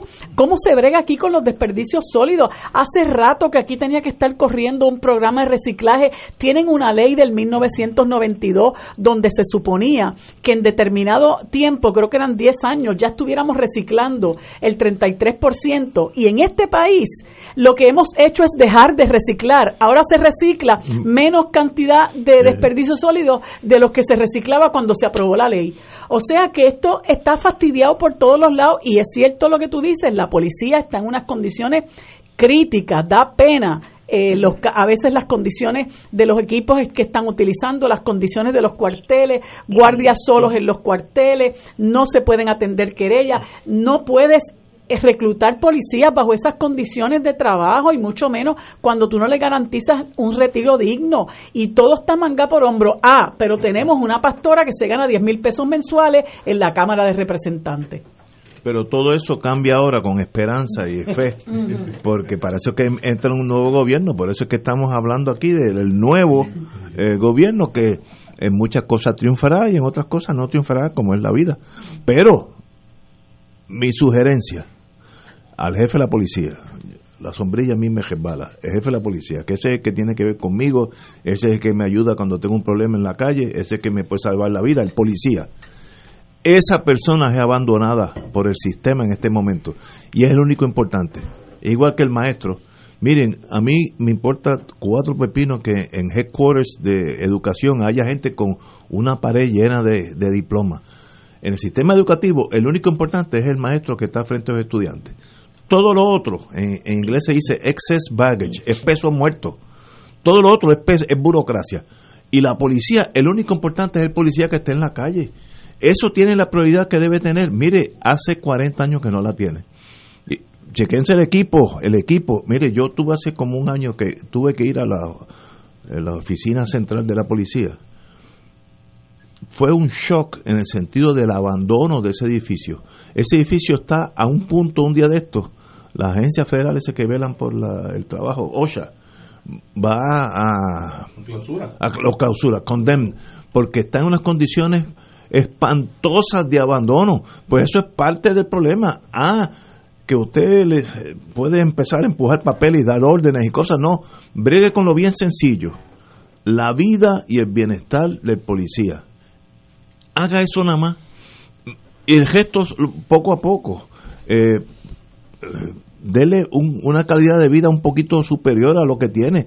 Que el equipo, yo sé que eso cuesta dinero, el equipo de radio, radiocomunicaciones. Eso no existe.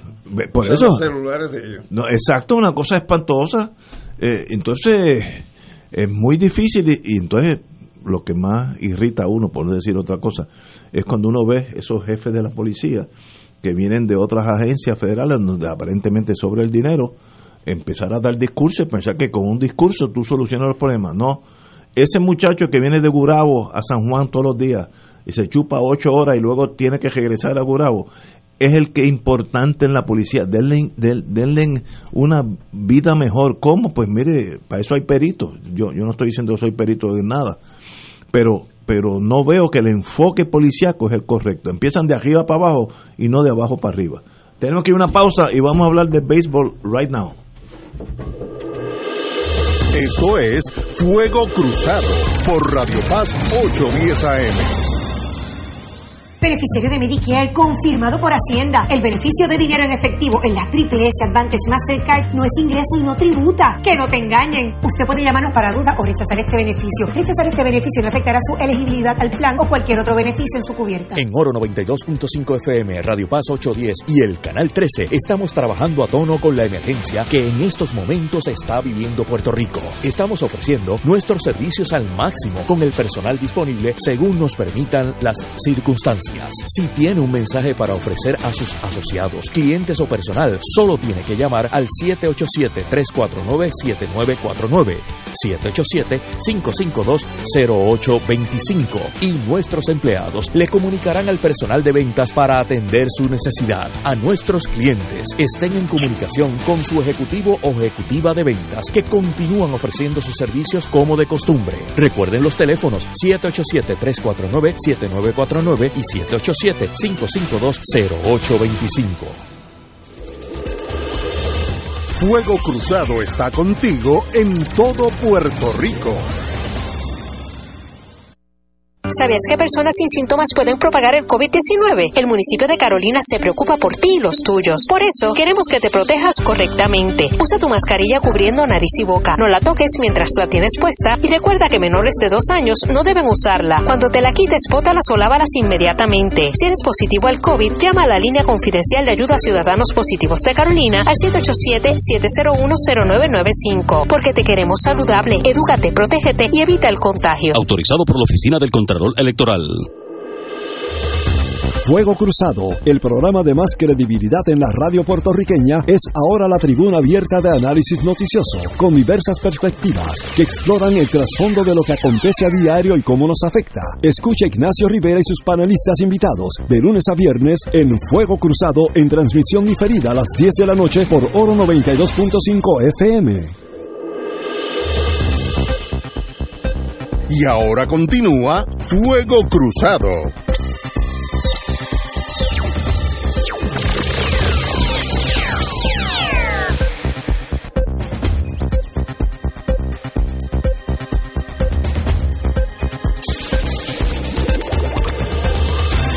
Regresamos a Fuego Cruzado. Bueno, vamos a hablar de temas más importantes, temas históricos. Tenemos con nosotros al amigo de muchos años, Andrés García Martino. Bienvenido, Andrés. Gracias, gracias, gracias por la invitación. Aquellos, de aquellos que bregaron con el municipio de San Juan hace unos años saben que él fue uno de los oficiales altos del municipio y ahí brincó a FEMA y usted sigue en FEMA como uno de los oficiales. Sí, señor, llevo en FEMA dos años y medio. Dos años y medio, muy bien. Así que bienvenido y te felicito porque me acuerdo por tu eh, ejecutoria en, en, San Juan y luego en FEMA, que tu vida ha sido una, un sendero de trabajo y sacrificio y te ha ido muy bien. Así que de hecho, la, un poquito eh, eh, expandiendo mi, mis funciones como empleado federal ahora se, se facilitan mucho por yo haber estado 15 años trabajando en el gobierno de Puerto Rico en distintas facetas. O sea, que lo conoce. Exacto. Y conoce con dónde están los... Un poco de, de un empleado federal en Puerto Rico puede ejercer mucho mejor en la medida que conoce. Seguro. gracias del gobierno de Puerto Rico. De lo que estábamos hablando. la, inversa. bueno, exactamente. Béisbol boricua en las mayores. Dime qué te movió a escribir este tan interesante libro. Primero una, nota de protección. Yo no soy experto en, en nada, eh, inclusive en béisbol, pero sí me gusta la estadística, sí me gusta el béisbol eh, y escribir una forma de, yo este, liberar mi, mis tensiones y mis pasiones. Entonces el subtítulo se llama ¿Quién será el próximo Clemente? Esto salió reseñado en, en, un periódico y las primeras preguntas, los primeros comentarios fueron, saquen, ponen comentarios fuertes en, en, en la página de internet de, lo, de las reseñas y, y eh, ese subtítulo pues provoca, ¿no? ¿Quién será el próximo Clemente? Bueno, eh, la contestación la tengo yo, pues no, no creo que exista. Pero sí es para provocar una, una conversación. Esto es más, más que una, un libro de estadística, un libro comparativo. Oye, sí, eh, eso está hablando. Tú tienes, eh, los capítulos tienen los diferentes jugadores nuestros, Bernie Williams, yo no sé mucho de béisbol, Carlos Delgado, Bernabé Williams, eh, Eddie Rosario, Javier Baez, Edgar Martínez, que son un montón. Oye, yo que no sigo el béisbol, son un montón de. No, y, hay muchos más que no están acá. Lindor, Iván Rodríguez, Juan Igor González, ese lo conocí, José Cruz, eso no lo conocía, Orlando Perugín Cepeda, todo el mundo lo conoce, Roberto Alomar, etcétera, etcétera y tú tienes una breve reseña de cada, cada uno de esos. Así, eh, Explícate. Así empieza el libro, con una reseña de cada uno, pero después entra en por cada, por cada tema o estadística de béisbol, entra una comparación estadística, y inclusive hay regresiones, eh, estadísticas, eh, análisis comparativo. de jugadores retirados y jugadores activos. Por eso es que el subtítulo es ¿Quién será el próximo Clemente? Porque aquí se evalúan las estadísticas en los primeros cinco años de la carrera de Lindor, de Javier Baez, de Carlos Correa, eh, de Eddie Rosario y ver cómo, cómo compara con, con, los, con los grandes, ¿no? Con los, con los Clemente, con los Peruchín, con los Benny Williams, con los Alomar, con los Edgar Martínez, con los, los, Salón de la Fama. Así que el libro entra en ese, en ese tipo de análisis. Eh, es bastante cargado en, esta, en análisis comparativo, o sea que, es un libro que hay que sentarse y verlo con calma. Pero también eh, reseño que me di a la tarea de, de hacer mucha búsqueda de, noticias eh, históricas en los periódicos eh, relacionadas a esos jugadores que yo encontraba interesantes.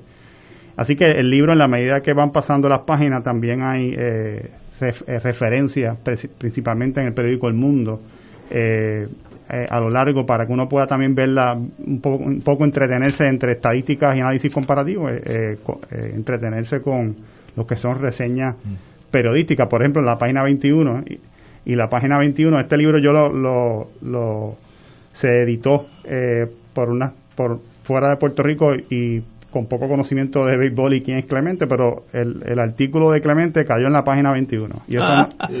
y eso no lo pedí yo, pero así cayó. Eh, y este es un artículo de, de, hablando de Roberto Clemente, teniendo 20 años, entonces el mundo dice, cita, cita al, periodista diciendo, Clemente rebosa de optimismo y si, y si fracasara, fracasara en dar la talla con los piratas, no será por falta de perseverancia. El joven pelotero, esto es importante reseñarlo, cuarto año en el Instituto Comercial de Río Piedra, donde estudia por las mañanas, este, este es Clemente, no es cualquiera, eh, en las mañanas, en las horas fuera de sus quehaceres con los cangrejos de Santurce y lo dice con mucho orgullo. No tiene novia aún y prácticamente todas sus actividades se han limitado hasta ahora a sus estudios y al béisbol. Entonces termina diciendo la reseña bien interesante. Dice, Roberto fue destacado candidato para las Olimpiadas Centroamericanas en el evento de la jabalina por un gran brazo. Sí, que sí, lo tenía en béisbol también, me acuerdo de Que ese es el brazo que, que, tiraba la, bola caliente tercera base como una línea. Fue también un brillante corredor, cronometrando en una ocasión 400 metros en 52 segundos. O sea, que, que es un atleta. Un atleta eh, redondo, sí. Así que hay artículos a, lo largo de, de los capítulos que, que permitan detenerse, ¿no? en la parte de atrás del libro hay unas estadísticas eh, que a veces... Eh, es posible se retire Clemente, etcétera, etcétera. Entonces tiene, eh, vamos a estar página 115, por medio de bateo para periodos de tres temporadas. Y hay unos números que son difíciles para el que no es beisbolero seguir. Pero que estos números, ¿qué quieren decir? Mira, eh, es, comparando para que cada uno llegue a sus propias conclusiones. Ah, los diferentes... Em- por ejemplo, en, la, en, la, en la página en que la busco, pero una parte importante del libro son la, la, la, acumulación de imparables que, están llevando los jugadores activos versus los jugadores retirados, porque la pregunta es, oye, eh, aquí ha habido jugadores como, como Roberto Alomar y como otros que, que se han acercado a los I-3000, pero, pero no, no lo alcanzaron, lo que alcanzó eh, obviamente eh, Roberto Clemente. Pues entonces, en, en, este libro se entra un análisis de regresión en, en estadística, ¿no? que es una, básicamente, en, palabras básicas, es una proyección estadística hacia el futuro con, con los datos que tienes al presente. Eh, proyecta, vaga la redundancia, que Francisco Lindor en su temporada número 17 alcanzaría los 3.000 hits. Roberto Clemente los alcanzó en la temporada 18. Así que Lindor lleva una tendencia de alcanzar los hit 3000 en la temporada 17 con un asterisco, que es que la temporada que acaba de terminar en béisbol fue bien corta por lo, por la pandemia. Así que estadísticamente pues hay una temporada ahí que, que tiene su efecto negativo en los jugadores activos. Pero Lindor es un jugador que se proyecta, claro, tendría, la regresión dice que tendría que mantener 178 imparables por temporada. O sea, imparables son cuadrangulares, triples, dobles, sencillos. Eh, la gran, la gran, la gran eh, eh, particularidad de Roberto Clemente es su consistencia. Roberto pudo alcanzar los 3.000 hits en un tiempo relativamente corto porque se, se mantuvo. Eh, era constante. Era constante. Peruchín Cepeda, los primeras, la- y está reflejado también en la, en la, en la acumulación de imparables, Peruchín Cepeda tuvo una- las primeras ocho temporadas de Peruchín fueron incomparables. O sea, Peruchín Cepeda, yo no viví esos tiempos, pero, pero las estadísticas lo dicen. Peruchín Cepeda superó por mucho a Roberto Clemente. O sea, Roberto Clemente se le quedó, peque- se le quedó chiquito a, a Peruchín en las estadísticas en las primeras siete temporadas, pero la consistencia no estuvo ahí como la de Roberto. Eh, así que Y este libro compara estos jugadores unos con otros en torno a, a- a Correcto. su Los- eficacia. Entre activos con inactivos y retirados con, con activos. Wow. Eh, y los compara. Otra otra cosa interesante, eh, Cheo Cruz. Cheo Cruz es como el vino. Eh, Cheo Cruz fue un jugador que sus, su- sus estadísticas mejoraron con el tiempo. De hecho, él, él terminó, terminó batiendo más cuadrangulares tarde en su carrera que cuando comenzó su carrera. Eh, él se mantuvo robando bases, una estadística consistente a través de toda su, de su carrera en las mayores. O sea que Cheo Cruz es un jugador que su, su fortaleza física y su consistencia lo- le permitió que mejorara. Porque Roberto se mantuvo, siempre fue bueno. Pero Chin fue excelente y cayó. Cheo Cruz fue mejorando con el tiempo. Como- Eh, como el vino. Eh, y tú son las- tienes esas estadísticas, porque estoy, todo estoy está viendo ahí. la página, están Entonces, las- esas líneas. Exacto, la página 58 están las regresiones. Algo interesante, y Rosario. Rosario es un jugador activo que se habla menos de él que lo que se habla de Javier Baez, Carlos Correa, Lindor, Lin- Francisco Lindor, quizás porque son eh, Rosario tiene una personalidad más, más introspectiva. Pero las estadísticas de, Ro- de Rosario lo llevan a, a, a batear cuadrangulares a la- al- al- al nivel de Igor González. Y, y una pregunta, ¿el histórico que tú recoges en el libro es a partir de una fecha en particular o es el historial de la participación de puertorriqueños en grandes ligas? Sí, eh, eh, buena pregunta. Estos, estos, estos son estadísticas de producción en las grandes ligas. Porque yo escuché, te, te hago la pregunta porque sería hoy la segunda ocasión que me tropiezo con el tema del béisbol. Okay. Escuché un programa de radio de que Major Baseball Leagues acaba de reconocer eh, a ocho ligas de jugadores afroamericanos que estaban excluidos de las ligas mayores eh, para entonces incorporarlos ahora reconociendo sus aportaciones eh, que son básicamente equipos eh, previos al año 1942-43 que fue el primer jugador negro en grandes ligas. Entonces, en ese sentido, eso altera datos donde, por ejemplo, señalaba un programa de radio esta mañana que ya el primer puertorriqueño en grandes ligas no es Irán Bison, sino que es alguien que participó en una de esas ocho ligas que ahora se reconocen. Eh, José, José Gacho Torres. es correcto. Entonces, por eso te hago la pregunta si, si lo que tienes aquí es la acumulación de datos históricos o es datos de jugadores a partir de cierta fecha para acá. A partir de su participación en las grandes ligas, sí, antes de ese reconocimiento a, los jugadores, a esos jugadores. Sí. Ciertamente eso le- eso abre a, una, a, otro, a otro libro. Sí, Eh, otro la puerta libro. ahora al Salón de la Fama A una de segunda edición. de esas ligas. ¿Y ellos? Nada, yo, yo le iba a hacer precisamente el mismo comentario que acaba de hacer Alejandro. O sea, eh, se han integrado ahora a las grandes ligas un sinnúmero de jugadores que integraban las ligas negras y que incluía 38 puertorriqueños, incluyendo el que mencioné hace un minuto, José Gacho Torres, que jugó con los con las estrellas de Newark, en, New Jersey. Eso quiere decir que todas esas estadísticas de esos, de esos jugadores en las ligas negras se tienen que integrar ahora a, la- a las estadísticas de las grandes ligas.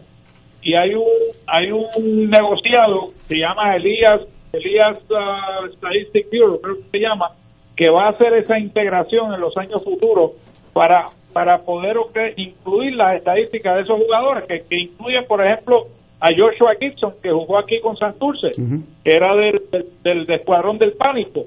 Y Joshua Gibson era uno de los jugadores más distinguidos en las ligas negras, pero no podía jugar en la grandes ligas porque era negro y no lo querían.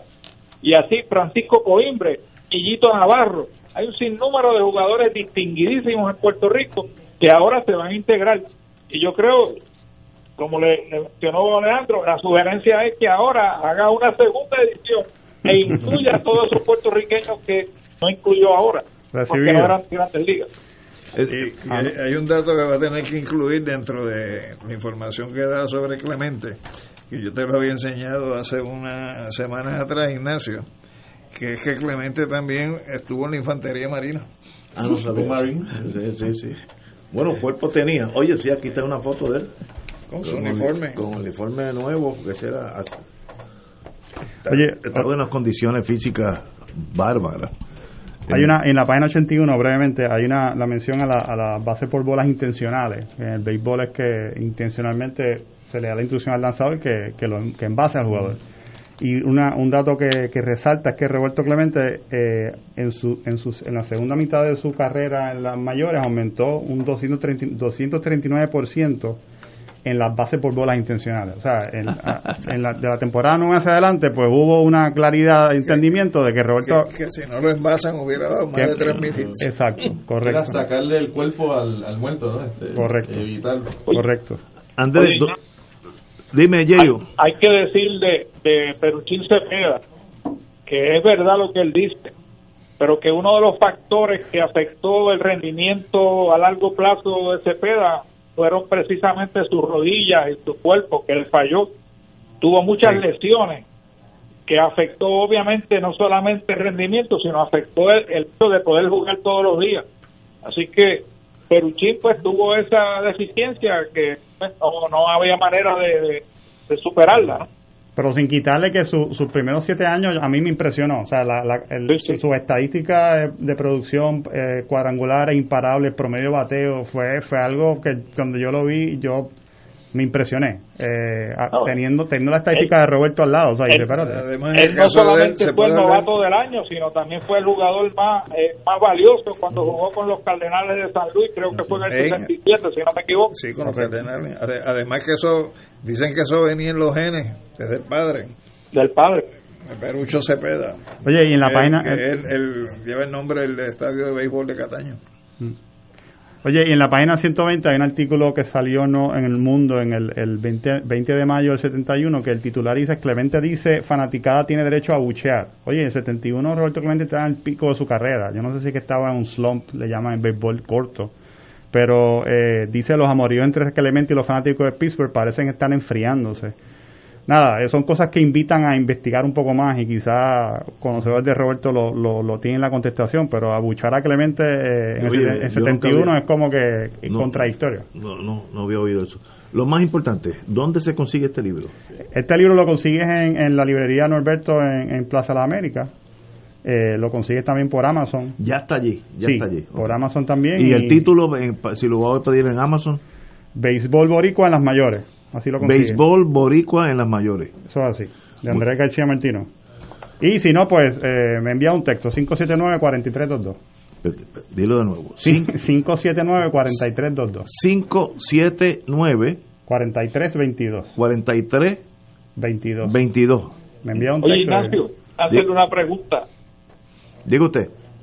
La pregunta es, él quería sa- saber si él es familia eh, o descendiente. Había un dueño del equipo de los Leones de Ponce de nombre Martino y quería saber si él estaba relacionado. Pues entiendo que no, sé, sé de quién me habla, pero entiendo que no. Lo consulté con mi madre ha- hace un tiempo y entiendo que no. Son hermanos por parte de Dios. Regresamos. Está en la librería Norberto, Plaza de las Américas. Correcto. Ok. En Amazon. En Amazon y me o me envía un texto. Un texto que es el número de nuevo. 579-4322. 579 43 43 22 579 43 22 Andrés, un privilegio tenerte aquí con nosotros. Muy agradecido. Hacía tiempo no nos veíamos, privilegio, y sé que usted es de los buenos. Eh, el, el- el track record suyo como administrador, de eso estábamos hablando ahorita en la policía, y están administradores, eh, es, es excepcional, así que te deseo lo mejor en la vida. Gracias, gracias, gracias por la invitación. siempre. Mucho éxito. Señores, vamos a una pausa, amigos. Fuego Cruzado está contigo en todo Puerto Rico. Oro 92.5 FM y Radio Paz 810 AM te invitan a disfrutar de las tradicionales misas de Aguinaldo, transmitidas del 15 al 23 de diciembre. Puerto Rico celebra el regalo de las misas de Aguinaldo con el auspicio de MMM, el que cuida tu salud y tu bolsillo. Plaza del Caribe y Plaza Las Américas, de norte a sur, compartimos la alegría de la Navidad. Municipio Autónomo de Carolina. Doctor Ramón Luis López Acosta, especialista en medicina de familia, 787-725-7888. Laboratorio Clínico Marbella de Vega Baja, donde nuestro paciente es primero. ¿Sabías que personas sin síntomas pueden propagar el COVID-19? El municipio de Carolina se preocupa por ti y los tuyos. Por eso, queremos que te protejas correctamente. Usa tu mascarilla cubriendo nariz y boca. No la toques mientras la tienes puesta y recuerda que menores de dos años no deben usarla. Cuando te la quites, bótalas o lávalas inmediatamente. Si eres positivo al COVID, llama a la línea confidencial de ayuda a ciudadanos positivos de Carolina al 787-701-0995. Porque te queremos saludable, edúcate, protégete y evita el contagio. Autorizado por la Oficina del Contralor Electoral. Escucha los sábados a las 5 de la tarde para servirte un programa del Colegio de Profesionales del Trabajo Social de Puerto Rico con los temas de interés a la comunidad. Recuerda, los sábados a las 5 de la tarde para servirte por Radio Paz 810. Triple S presenta Navidad que vuelve, un regalo navideño para alegrar los corazones de nuestro pueblo. Disfruta de las voces de Yossi La Torre, José Vega, Tony Mapellé, Nano Cabrera, Lourdes Toledo y el cantante de música urbana Insurgente. Participación especial del payaso Remy. Dirección musical Tato Santiago. Acompáñanos el sábado 26 de diciembre a las 8 de la noche a través de la página de Facebook de Triple S. Transmisión radial simultánea por Oro 92.5 y Radio Paz. Con el auspicio de Plaza del Caribe y Plaza Las Américas. De norte a sur compartimos la alegría de la Navidad. Municipio Autónomo de Carolina. Comisión para la Seguridad en el Tránsito. Navidad que vuelve, un programa especial para una Navidad diferente.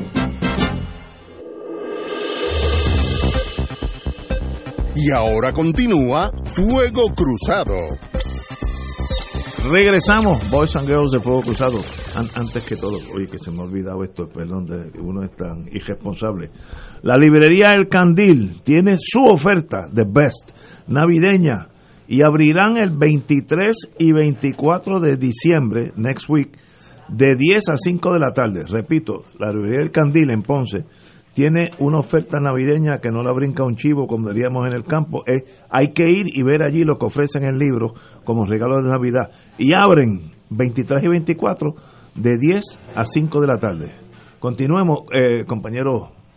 Usted tiene, vamos a irnos para atrás al 1900. ¿Qué Sí. pasó por allá? Bueno, hoy, un día como hoy, 18 de diciembre, pero en el año 1900, eh, ya hace 120 años, eh, acabando de, terminar ese gobierno militar estadounidense para comenzar el gobierno civil eh, bajo el gobernador norteamericano, don Rosendo Matienzo Cintrón, José Celso Barbosa, José Gómez Brioso y José Guzmán Benítez, que eran integrantes del Consejo Ejecutivo de Puerto Rico, presentaron el primer proyecto de ley para abolir la pena de muerte en Puerto Rico.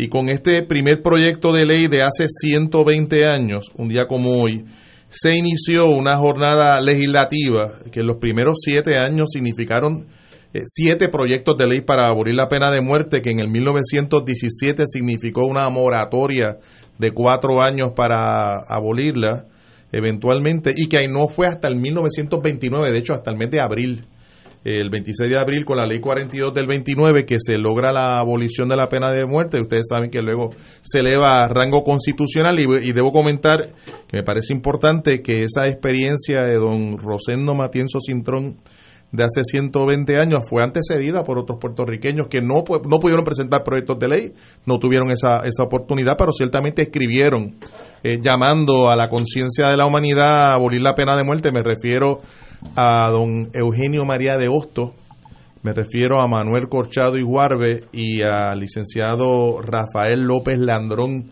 que eventualmente va a ser presidente del Colegio de Abogados, quienes escribieron en el siglo XIX en relación con, con este tema. Así que estamos en una, una fecha de conmemoración histórica. Es el CB8 para los que quieran eh, repasar la- los proyectos de ley del Consejo Ejecutivo. Y esa, eh, en el 1900, la pena de muerte era del el código penal español que había moderado todavía, hasta, el, mil- el español. hasta el 1902 Que eh, era que el hubo el cambio con el código de enjuiciamiento criminal eh, que, que no solamente cambió ¿verdad? el- lo que era el contenido de los, de los delitos eh, que eran elegibles para pena de muerte sino incluso la- el método hasta el 1902 aquí era el garrote vil. Ay Dios mío Eh, en 1902 llega la horca al país eh, y, y va a estar presente hasta que finalmente ocurra la última ejecución en el año 1927 cuando ejecutaron a, a Pascual, Manuel Pascual allá en el área de, de Guayama, un jornalero que... que Que no fueron Arocho y Clemente. no, pues, uno, no, eso, fue, eso fue un caso más notorio del momento en el 27, pero fue el caso de Pascual el que fue el, ciertamente la última ejecución. Este, este cercenó la, la cabeza de, de un mayoral eh, que lo había despedido de su trabajo agrícola como cortador de caña porque ya no estaba dando el grado. Esto que llamaban luego la literatura Sí. el, el bagazo, ¿verdad? Sí. Eh, y fue la última, la última ejecución. Hay un, hay un dato que yo creo que hay que mencionar, Edgardo, de que el tema de la pena de muerte se abordó por más de una vía en proyectos de legislación, porque recuerdo haber visto un documento que tú me facilitaste, eh, donde hay un proyecto de ley donde no es de abolir la pena de muerte, sino de conmutar la pena de muerte por cadena perpetua. Eh, o sea, que, que fueron distintas aproximaciones, pero todas dirigidas eh, a, a tratar de evitar la pena de muerte en los procesos penales. Este, bueno, eh, eh, Edgardo, y no dudo que Alejandro también lo es, pero yo sé que Edgardo trabajó directamente con la.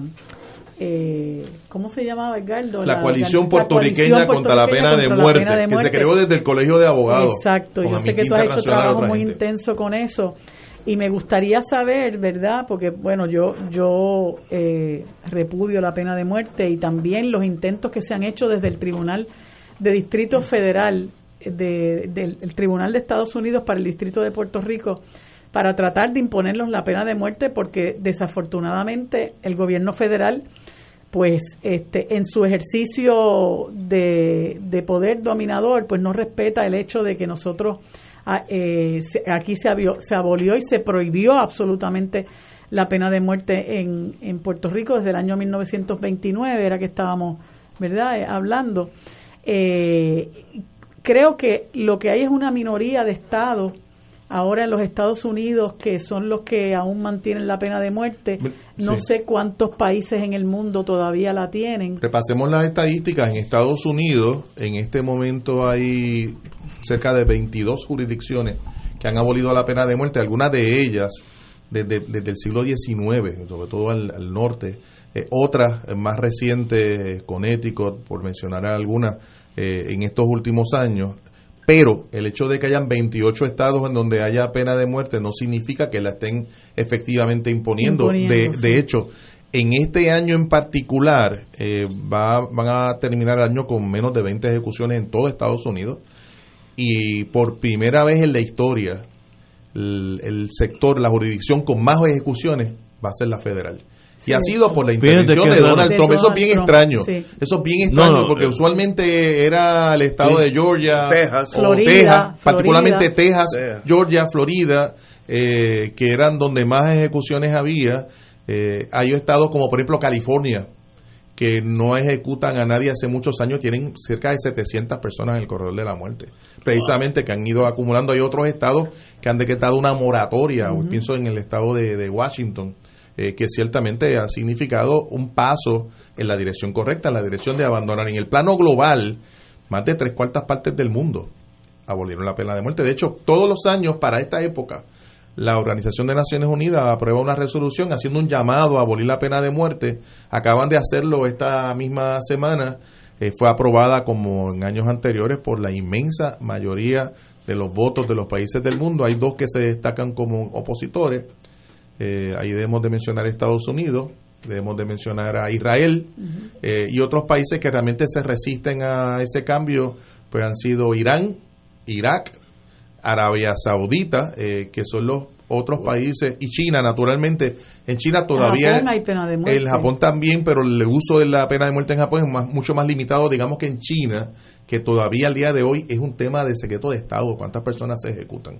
Pero se, se estima que puede haber en un año, en el caso de China, sobre 10.000 personas ejecutadas. ¡Wow! Eh, es un estimado que hizo un economista a base de estudios de presupuesto porque las ejecuciones significan un gasto para el gobierno, así que de alguna manera tienen que estar esta, eh, en algún presupuesto eh, de las provincias, no a nivel de, de la nación china. Hay, hay un dato que, que también es importante destacar y es que la, la existencia de la prohibición absoluta de la pena de muerte en nuestra constitución y la imposición por la cocina de la pena de muerte a través de la jurisdicción federal, eso también es un fundamento de por qué el llamado convenio nunca sí. existió, porque si la constitución fue ratificada por el Congreso de los Estados Unidos en el proceso que se dio del 51 al 52, pues la ratificaron con la prohibición de pena de muerte.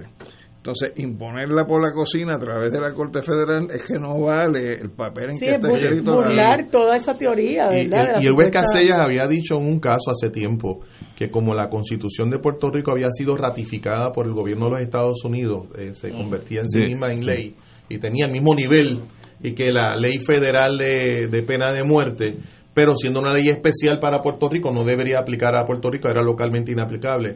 Ese caso que se resolvió de esa manera aquí en la Corte de Distrito Federal Revocado. eh, fue revocado en Boston y eventualmente pues, la realidad es que puede imponerse la pena de Seguro. muerte en Puerto Rico. Y, y eso reafirma el que el convenio no existe. Así es. Y ahora en Estados Unidos se dio esta situación, ¿verdad?, de que hacía muchos años que, que el gobierno federal no aplicaba la pena de muerte. Y entonces ahora se empezó a revivir, creo que este año eh, se han ejecutado nueve personas. Este Recientemente se ejecutó un joven que creo que, eh, o sea, que cometió unos hechos de asesinato cuando apenas tenía creo que 17 años. Eh, y a pesar de, de- del reclamo de muchísimos sectores en los Estados Unidos, pues eh, Donald Trump eh, decidió que había que hacerlo y, y, y dijo, ¿verdad? Nos va a dejar con esta, con esta estela de muerte que quedan cinco personas en el corredor de la muerte eh, por, por, por casos federales para ejecutarse ahora. Y él no va a mover un dedo para evitar esa ejecución, lo que es algo verdaderamente, ¿verdad? Verdaderamente este, alarmante e insólito. Sí, y el presidente personalmente firma un mandato. En esos casos, cuando se ago- agota todo el proceso judicial, ¿verdad? que ya la persona fue al Tribunal de Apelaciones, fue al Tribunal Supremo, etcétera, le corresponde al, al presidente o a los gobernadores en los casos estatales firmar un documento a manera de orden de que hay que cumplir, hacer valer una sentencia de muerte y por tanto se da ese proceso de ejecución. En el caso federal y en el caso de los Estados Unidos se ha hablado también del problema de la, de la limitación de los medicamentos eh, que no, no necesariamente aparecen. Incluso se ha dicho que se van a permitir otros medios de, de ejecución. No lo han hecho todavía, pero creo que es un retroceso, por ejemplo, volver a la horca, al fusilamiento, No, no, no, de- a la silla eléctrica, a la cámara de gas. No, la peor es la, la silla eléctrica, es una cosa dantesca. Terrible. Dantesca. Yeyo, Nada, yo, yo, eh, esa es otra otra razón para repudiar a Donald Trump, porque ha restablecido la pena de muerte precisamente de- al, al finalizar su mandato como presidente, no tenía ninguna necesidad de, de hacer eso. Pero ese, ese es el carácter del, del- del señor que está en la Casa Blanca. el daño que Donald Trump le ha hecho a la nación norteamericana es incalculable, porque es en diferentes esferas. Hasta, se ha peleado hasta con Canadá, que son hermanos, literalmente hermanos, y nunca te, tiene una, una frontera que no es ni nivelada por guardia. Es un país en paz con el otro, y ha formado un jeperpero con Trudeau, con el primer ministro de El canadiense. problema es cómo tú vas a bregar con 73 millones de personas que le dieron el voto a ese Sí. individuo, ¿no? Y que están ahí eh, envalentonadas. Mira lo que acaba de pasar en, en Washington DC, como ese montón de gente, los que llaman Proud Boys, este, loco, aterrorizaron eh, calles de la capital de los Estados Unidos sin mascarilla, atacando gente, eh, haciendo de las suyas, la policía amedrentada, ¿verdad? Este, ese es el legado principal que nos deja Donald Trump, que es algo, como yo he dicho muchas veces, nosotros no podemos estarle echando la culpa a Donald Trump. Donald Trump fue elegido por un montón de gente en los Estados Unidos que se sentían arrinconados, abandonados, desatendidos. Ese es el, el- el- blanco pobre, eh, ¿verdad? Y, y ahí los tenemos, ¿verdad? ¿Qué, qué va a pasar eh, eh, en, cuando venga Biden con la reconstrucción de ese país y con ese cambio de mentalidad, ¿verdad? Frente a, a toda esa eh, violencia que ha alimentado Donald Trump. Marilu, la gran tragedia es que por disposición de ley nosotros en este país le vamos a hacer una estatua a Donald Trump Imagínate tú. para ponerla allí frente al Capitolio, porque la ley dice que todo presidente de Estados Unidos que pise suelo puertorriqueño hay que hacerle la dichosa estatua. Pues esa, esa es una ley que hay que derogar y, y, y, y ponerle unas disposiciones adicionales de que hay que tumbar el resto de las estatuas y fundirlas para que hacer algo realmente Algo- provechoso. Una, una dedicada por lo menos a Guaybana el Bravo. Exactamente. No es mala idea. Señores, pues tenemos que irnos porque ya es tiempo de irnos para casa. Privilegio tenerlos aquí a los tres, a los Gracias. cuatro, ya ellos están en teléfono. Privilegio.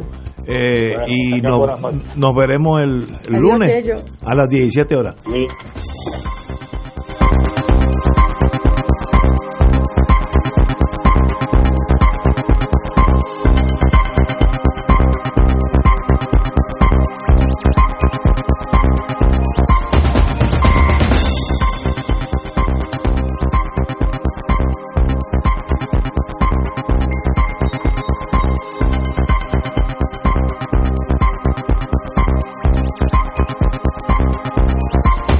Esta emisora y sus anunciantes no se solidarizan necesariamente con las expresiones vertidas en el programa que acaban de escuchar.